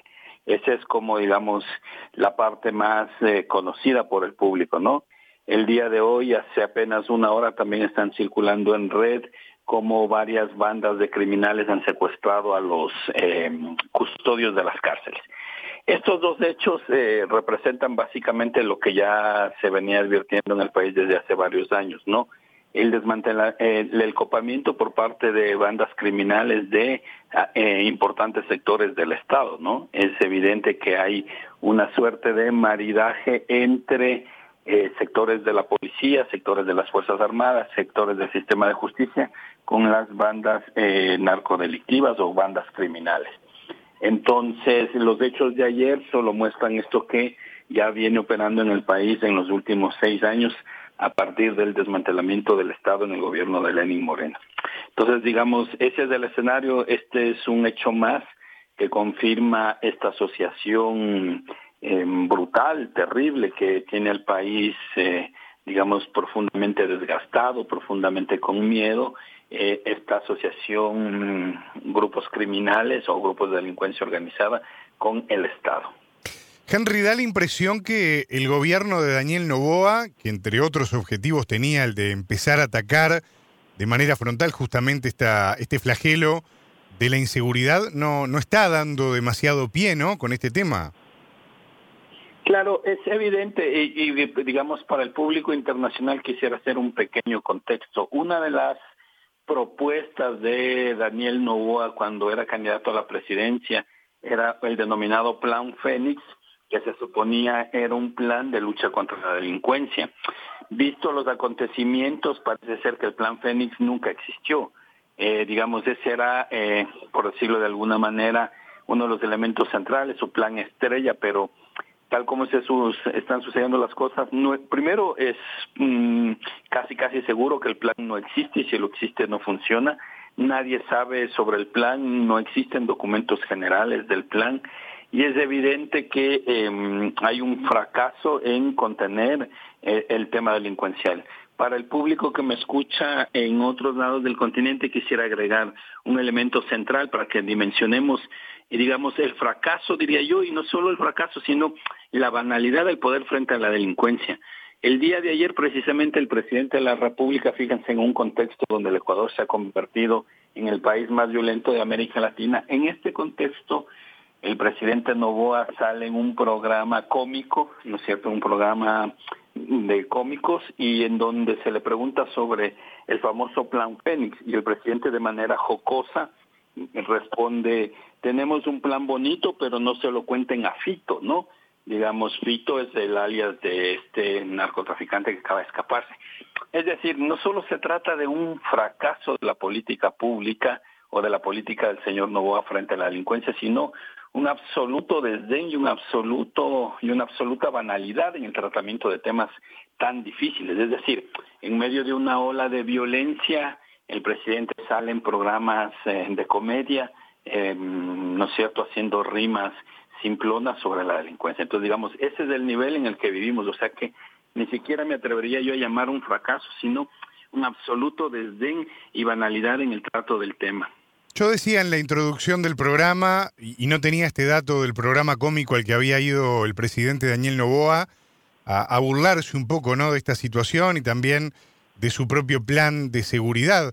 Pero eh, hacíamos un poco el contraste con lo que fue, por ejemplo, también la presentación de la muñeca Barbie, ¿no? Por parte de la esposa del presidente Daniel Novoa, mientras que las cárceles están prendidas a fuego, y está ocurriendo todo este, estos episodios también de, motines en varios centros carcelarios del Ecuador, un poco en línea con la incertidumbre también que se genera en el mundo criminal, primero que nada por saber si está vivo o no está vivo, alias Fito, pero además también, eh, obviamente, por, por ver cómo se van a dar los equilibrios de poder de ahora en adelante, ¿no? Y ahora usted estaba haciendo relación, Henry, a, este episodio en la televisión que protagonizó el propio presidente Daniel Novoa. Ahora, ¿cómo impacta esto en el gobierno, este episodio de esta fuga tan importante, tan pesada, considerando que el gobierno de Novoa se está preparando para una consulta popular en el mes de marzo con 11 preguntas arriba de la mesa,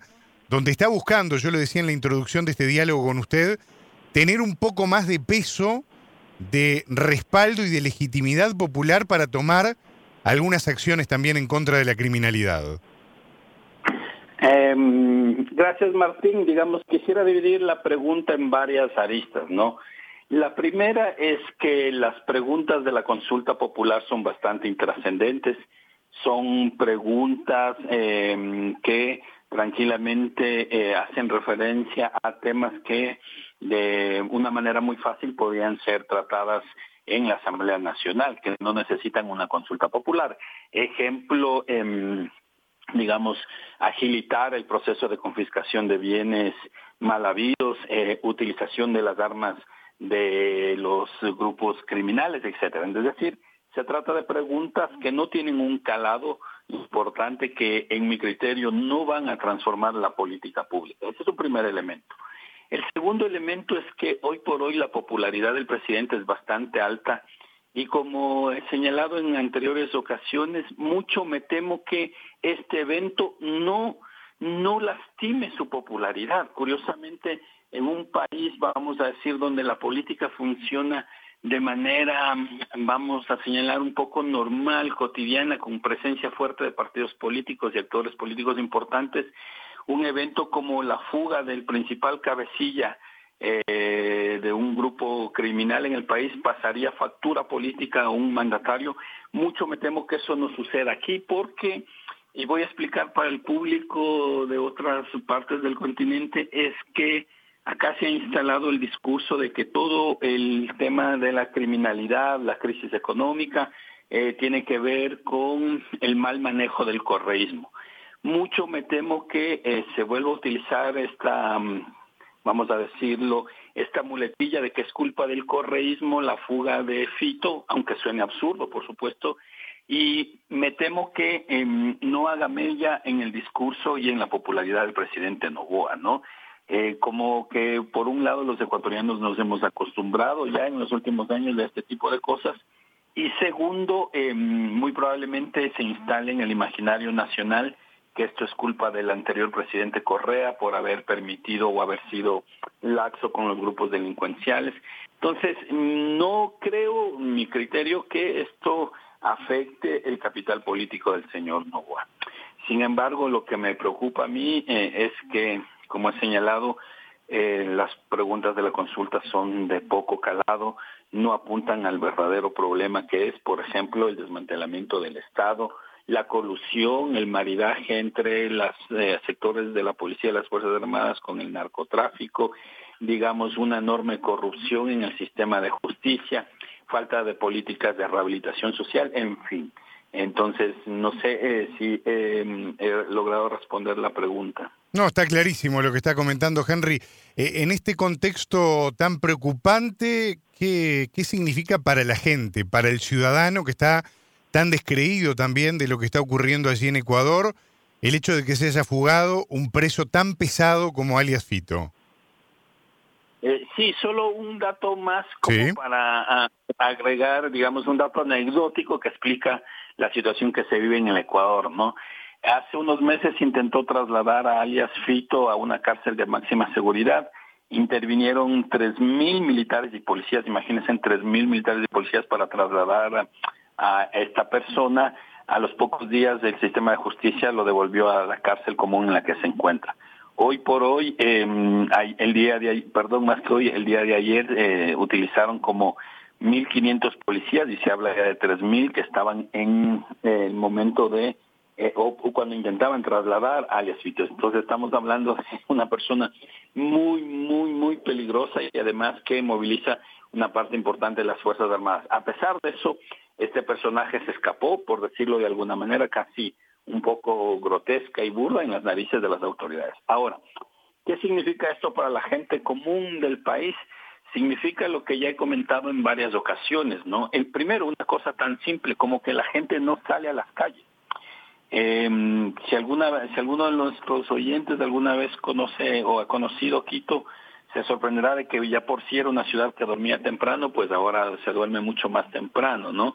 Generalmente a partir de las 8 de la noche no hay nadie en las calles o hay muy poca gente.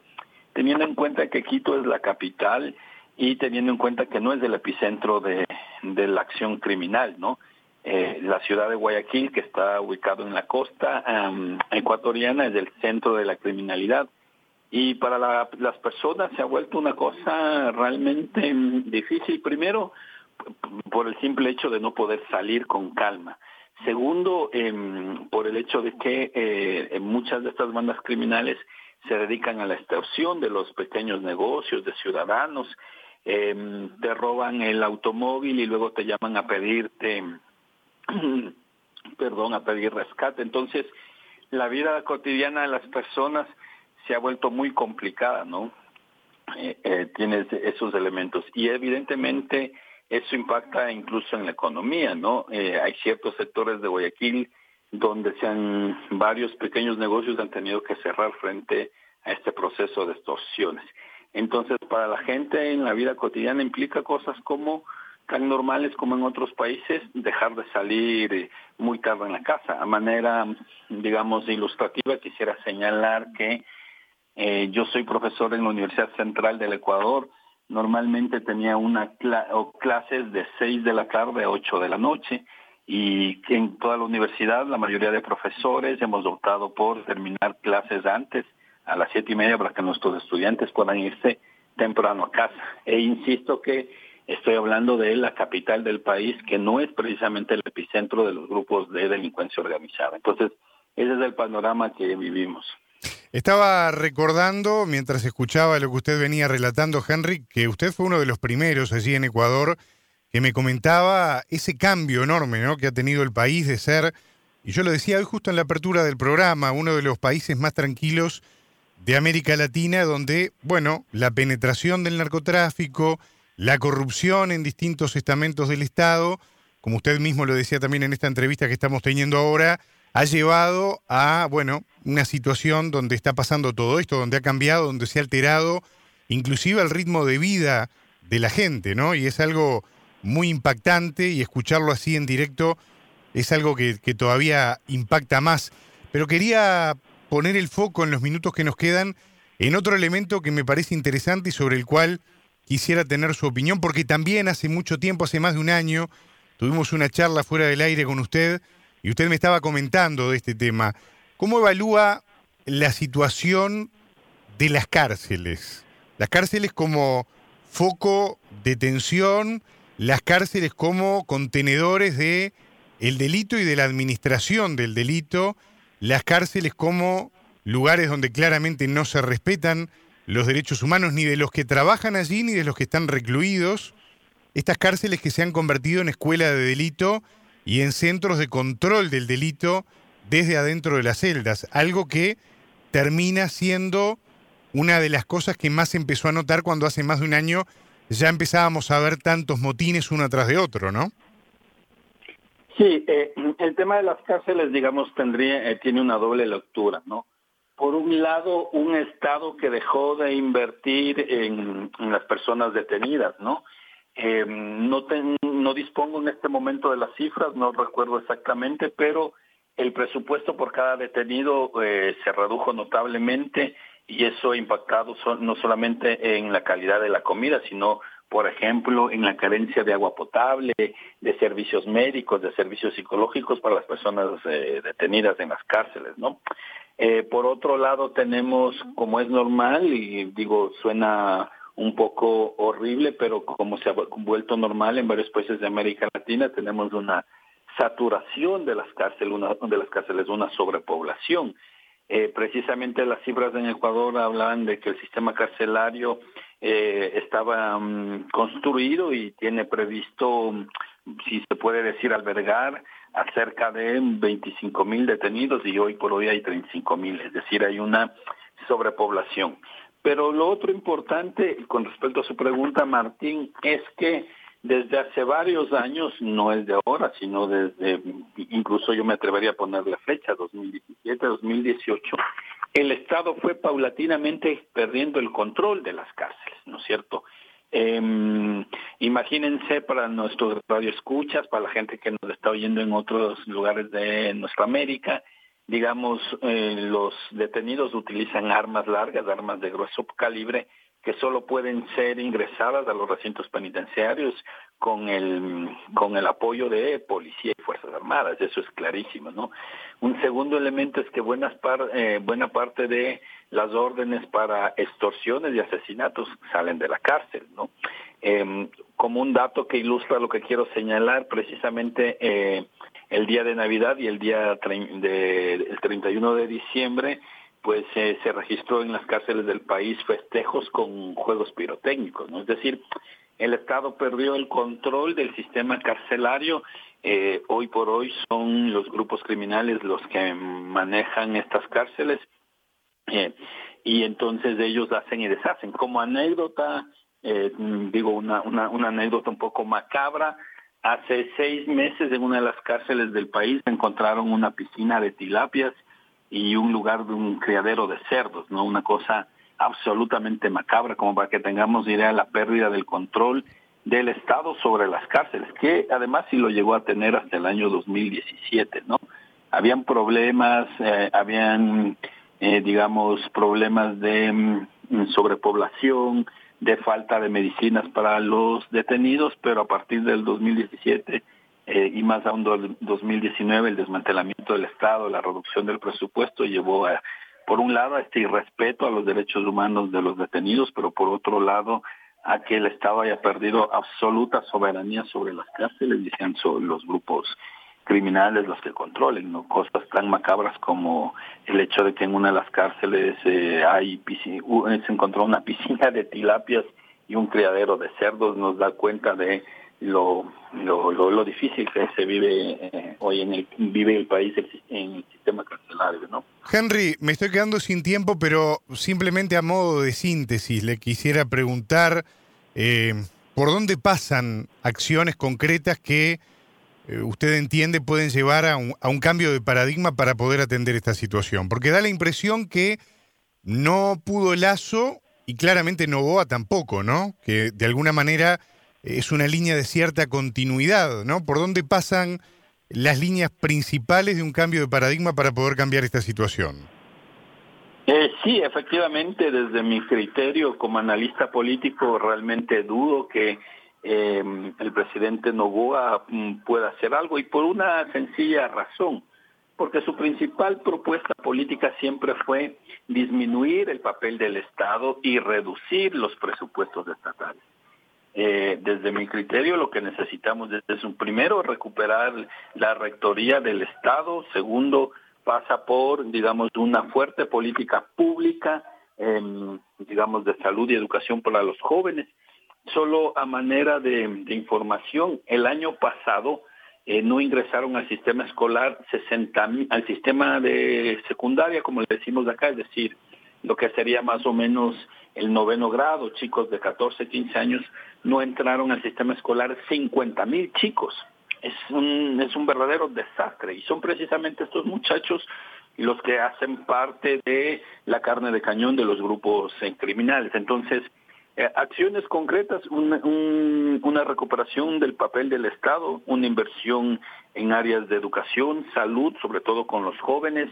Tercero, y, además eh, que ninguno de los em, presidentes se lo han planteado, una depuración de la policía, ¿no es cierto? Una una, mm, digamos, em, em, una reconversión de nuestra policía, porque precisamente las armas de grueso calibre y eh, pasan por, por mm, tranquilamente a las cárceles y la evasión de Fito al día de ayer muestra eso.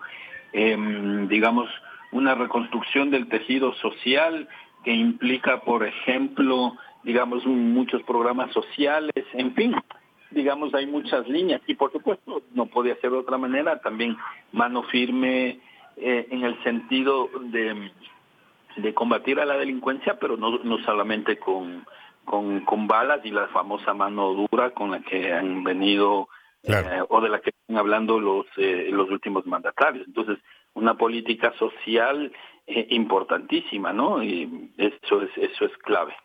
Henry Allán, licenciado en Sociología por la Universidad Central del Ecuador y máster en Ciencia Política por Flaxo Ecuador. Gracias por estos minutos con En órbita. Volvemos a conversar en cualquier momento. Gracias Martín, un saludo para todos los oyentes de su programa.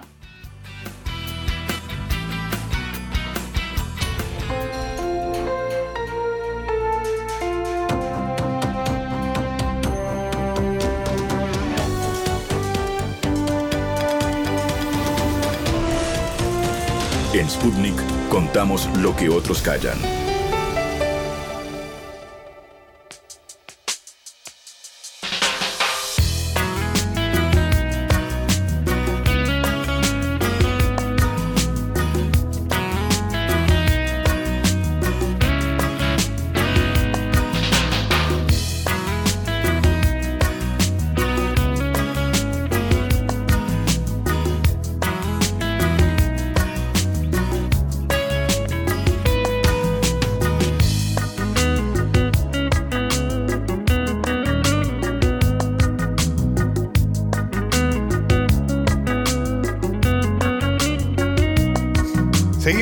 En órbita, seguimos compartiendo la mañana con ustedes. Les recordamos nuestro, nuestra cuenta de Telegram, arroba Sputnik Mundo, para que se puedan sumar, para que puedan allí conectarse con nosotros y profundizar en varias de las noticias que programa a programa compartimos con ustedes.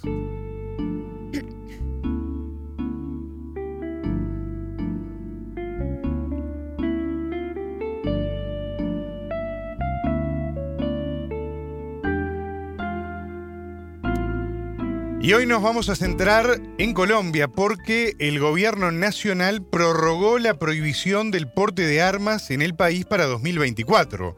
El decreto 2267 que firmó el gobierno entró en vigencia el primero de enero y va a regir hasta diciembre de este año. Vamos a profundizar en este tema con nuestra compañera Camila Bentancor, periodista de Sputnik, que nos va a hablar sobre esta cuestión que estamos planteando en el tramo final de Nórbita. ¿Cómo andas, Camila? Bienvenida. Martín, ¿cómo andas? Gracias nuevamente por la invitación. Te cuento que esta prórroga se condice también con los lineamientos que ha tenido el gobierno de Gustavo Petro. En el texto del decreto incluso se menciona que el Plan Nacional de Desarrollo 2022 a 2026 prioriza la protección de la vida de los ciudadanos y ciudadanas del país, al igual que la prevención de muertes violentas por el uso de armas de fuego. En el país se dan dos tipos de permiso, los de tenencia y los de porte, así como en otros países de Latinoamérica. Los primeros te habilitan a tener un arma en una determinada dirección. Estos sí seguirán siendo permitidos. En cuanto al porte, en años anteriores se han contemplado excepciones para, por ejemplo, personal de seguridad privada, policías, militares, entre otros, que estarían exentos de esta prohibición. Sobre este tema hablamos con el politólogo colombiano y analista internacional Luis Trejos, quien nos explicó en qué consiste esta regulación colombiana que bueno, se ha prorrogado también el año pasado estuvo vigente y cómo impacta en la violencia en el país.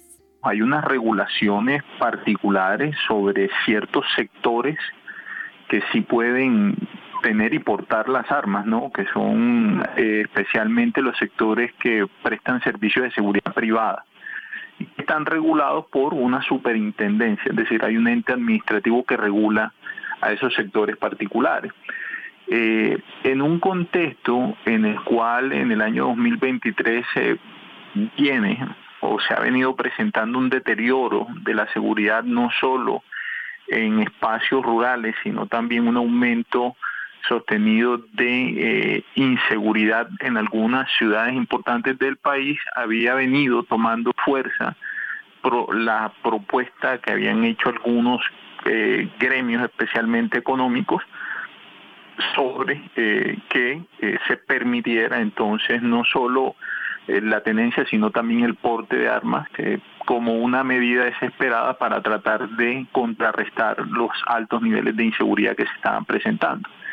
Y el gobierno lo que hace es mantenerse también fiel a lo que sería parte de la esencia de su de, sus promesas de campaña y era eh, ser un gobierno de la vida, ¿no? En este sentido, lo que el gobierno Petro ha tratado de impulsar es una política de seguridad con un enfoque de seguridad humana y en este sentido, él ha planteado reiteradamente en distintos escenarios que aspira a, que en su gobierno el éxito de la seguridad no se mida en cuerpos, sino en vidas salvadas, ¿no? Entonces, lo que uno ve es que el gobierno está siendo fiel a una promesa que hizo durante campaña y que ha tratado de eh, implementar, digamos, en este año y medio que lleva eh, al frente del Poder Nacional. Ahí escuchábamos a Trejos, el experto también nos habló de los niveles de inseguridad en el país y advirtió que en algunas ciudades los homicidios se han disparado, así como el hurto a mano armada. Ante esta situación, explicó que en el país hay ciertos sectores que exigen al gobierno la autorización del porte de armas, algo que, según nos comentó Martín, genera tensiones. Claro. Además, remarcó la falta de evidencia que demuestra la disminución, la relación entre el porte de armas y la disminución de la violencia. Lo escuchamos. Hoy, como te decía anteriormente, hay unos, hay unos niveles de inseguridad muy marcados, especialmente en, en espacios o sea, tradicionalmente en Colombia la inseguridad se asociaba a territorios rurales, no periféricos, en los cuales había presencia de grupos armados que ejercían cierto control sobre los territorios y la violencia urbana se asociaba más a una violencia social con, que debía ser abordada con un enfoque policivo.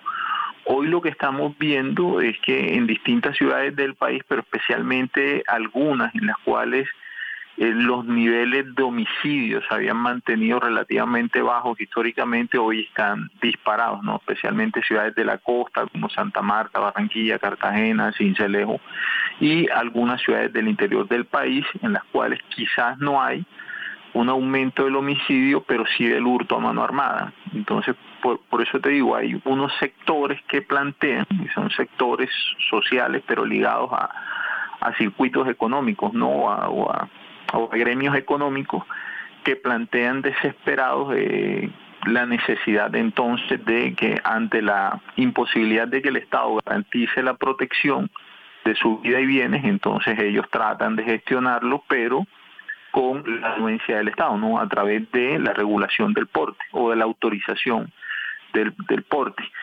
Eh, eso, como te digo, genera tensiones porque hasta este momento, o por lo menos en el caso colombiano, no, no quiero generalizar, no hay ningún estudio o investigación que demuestre que la autorización eh, en el uso de, armas eh, por parte de, ciudadanos del común impacte positivamente los indicadores de inseguridad. Es decir, esto no hay evidencia que soporte que si los ciudadanos andan armados la inseguridad disminuye y lo que sí puede provocar en un país como Colombia, digamos, con una larga tradición de violencia, es que haya un aumento de la misma, ¿no? Porque podemos caer entonces en la exacerbación de estereotipos, ¿no? Alguien que se sienta amenazado porque vea a un hombre joven con cierta estética, eh, cierto color de piel, eh, quizás entonces anticipe o quiera anticiparse a la eventual comisión de un delito, ¿no? Según consignó el medio El Tiempo, al 31 de diciembre de 2022 había 5.848 armas con permiso, con permiso de porte, tanto a nivel nacional como regional, porque bueno, el permiso se habilita este, en algunos casos en todo el territorio y otros en ciertas regiones. Y había también unas 299.407 eh, armas este, con permiso en cuanto a la tenencia. Le consultamos al experto si es una práctica habitual para la ciudadanía tramitar la tenencia de armas y nos dijo que quienes se dedican al comercio o por ejemplo a sectores ganaderos suelen tener la tenencia, pero los costos del trámite no facilitan que gran porcentaje de la población acceda. En paralelo, también opera un mercado negro de armas. Lo escuchamos. No es común en la medida en que es un proceso costoso y dispendioso que se adelanta frente a las autoridades, pero especialmente eh, militares y policiales. Entonces hay una regulación importante que hace que solo un porcentaje muy pequeño de civiles, digamos, pueda acceder a armas de, forma legal, ¿no? Eh, pero sí hay un mercado negro, digamos, Colombia es un país en el cual ha habido conflicto armado desde hace 60 años y eso ha producido, digamos, una proliferación en cuanto a oferta ¿no? De, de, armas en mercados negros a los cuales se puede acceder sin ningún tipo de regulación, pero nuevamente no es algo que sea masivo ni común, no es algo muy excepcional. Eh, pero que, como te decía, se, se se exacerba en la medida en que como telón de fondo o como contexto social siempre ha habido una violencia de alta intensidad. Dentro de todo este universo de, ciudadanos que hay en Colombia hay unos sectores que son mucho más vulnerables eh, a, o susceptibles de ser victimizados, ¿no? Y en este caso, digamos, porque ahí también ha habido una larga tradición en Colombia de secuestros y de extorsiones por parte de distintos grupos armados que financian parte de su actividad criminal predando rentas legales, entonces estos sectores también eh, han acudido, digamos, a la autoprotección, pero de forma regulada, ¿no? Lo que yo te decía también, algunos sectores políticos, eh, durante mucho tiempo fue la izquierda, pero bueno, la violencia es mucho más indiscriminada, eh, pero sí hay, hay segmentos sociales que históricamente han sido victimizados y que son los más proclives entonces a tratar de eh, generarse algún tipo de autoprotección regulada. El entrevistado también sostuvo que de no resolverse los problemas de seguridad que hay en el país, el porte de armas es un asunto que luego podría ser capitalizado en las próximas elecciones de Colombia lo que uno esperaría es que, digamos, esta, esta medida del presidente Petro pues vaya acompañada de una profundización en la implementación de su, de su estrategia de seguridad y defensa nacional que haga precisamente que los ciudadanos se sientan mucho más seguros y no tengan entonces que reclamarle al Estado la, la posibilidad de autogestionar la seguridad pero eh, si el contexto de inseguridad sigue creciendo o sigue avanzando, no es descabellado que hacia el año 2026 sectores políticos, especialmente conservadores y más de derecha, eh, hagan de la seguridad, digamos, el pilar central de lo que sería el debate electoral de presidencial del 2026 y que quizás esta sea una de las propuestas que esgriman para tratar de de capitalizarlas político-electoralmente. Camila, muy interesante, como siempre, los temas que traes a nuestra mesa y interesante además para justamente meternos, en este caso, en lo que está ocurriendo allí en Colombia. Por supuesto, hemos venido hablando mucho de Colombia. Este, en, el último tiempo hablamos sobre homicidios, este, líderes políticos, líderes de movimientos sociales y activistas asesinados. Y ahora, bueno, el porte de armas es un tema que, es muy interesante de abordar. Y que siempre es polémico y discutido en todos los países, ¿no? Por supuesto. Gracias, Camila. Gracias a ti, Martín.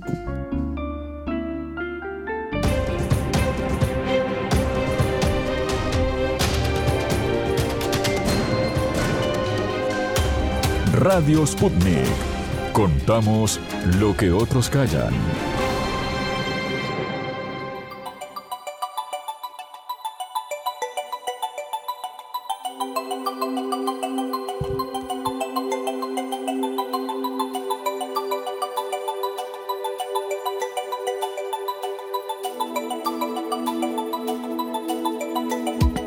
Bueno, la dinámica no para aquí en órbita. Momento de la despedida y de la despedida con una Natalia Verdún que hoy ha corrido como el correcaminos. Todo el programa. Como siempre, Entrando y Martín, saliendo, como entrando y siempre, saliendo. como siempre, para arriba, para abajo, corro, entro. Me siento tan sedentario al lado suyo. Bueno, además previamente venir acá yo hago ejercicio, después puedo salir. Nosotros tenemos tenemos que aprovechar Eso no lo hace quien quiere, sino quien puede, ¿no?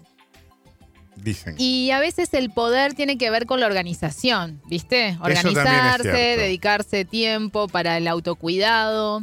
Eh, mirá, anoten ahí atrás nosotros del tenemos, vidrio. nosotros tenemos la oportunidad además de caminar por un lugar maravilloso que es la Rambla de Montevideo que podemos contarle a los oyentes que nos queda Sí. a una cuadra de nuestro estudio. A pasitos. A pasitos. Del estudio. A pasitos. A pasitos que vos eh, los preferís hacer en auto, por ejemplo. Eh, sí, digamos que a, a rueditas podría ser, en vez de a pasitos. Porque, bueno, es un lugar divino para aprovechar.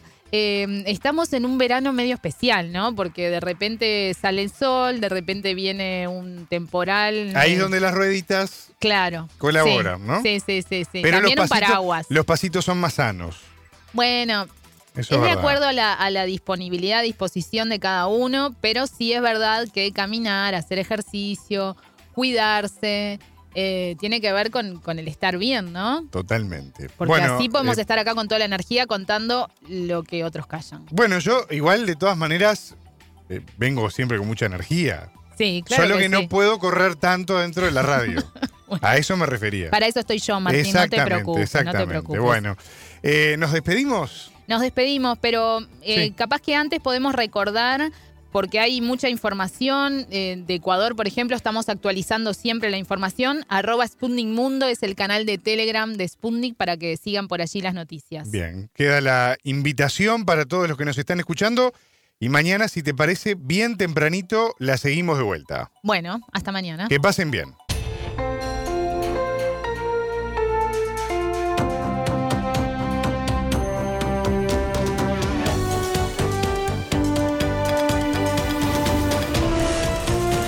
En Sputnik contamos lo que otros callan.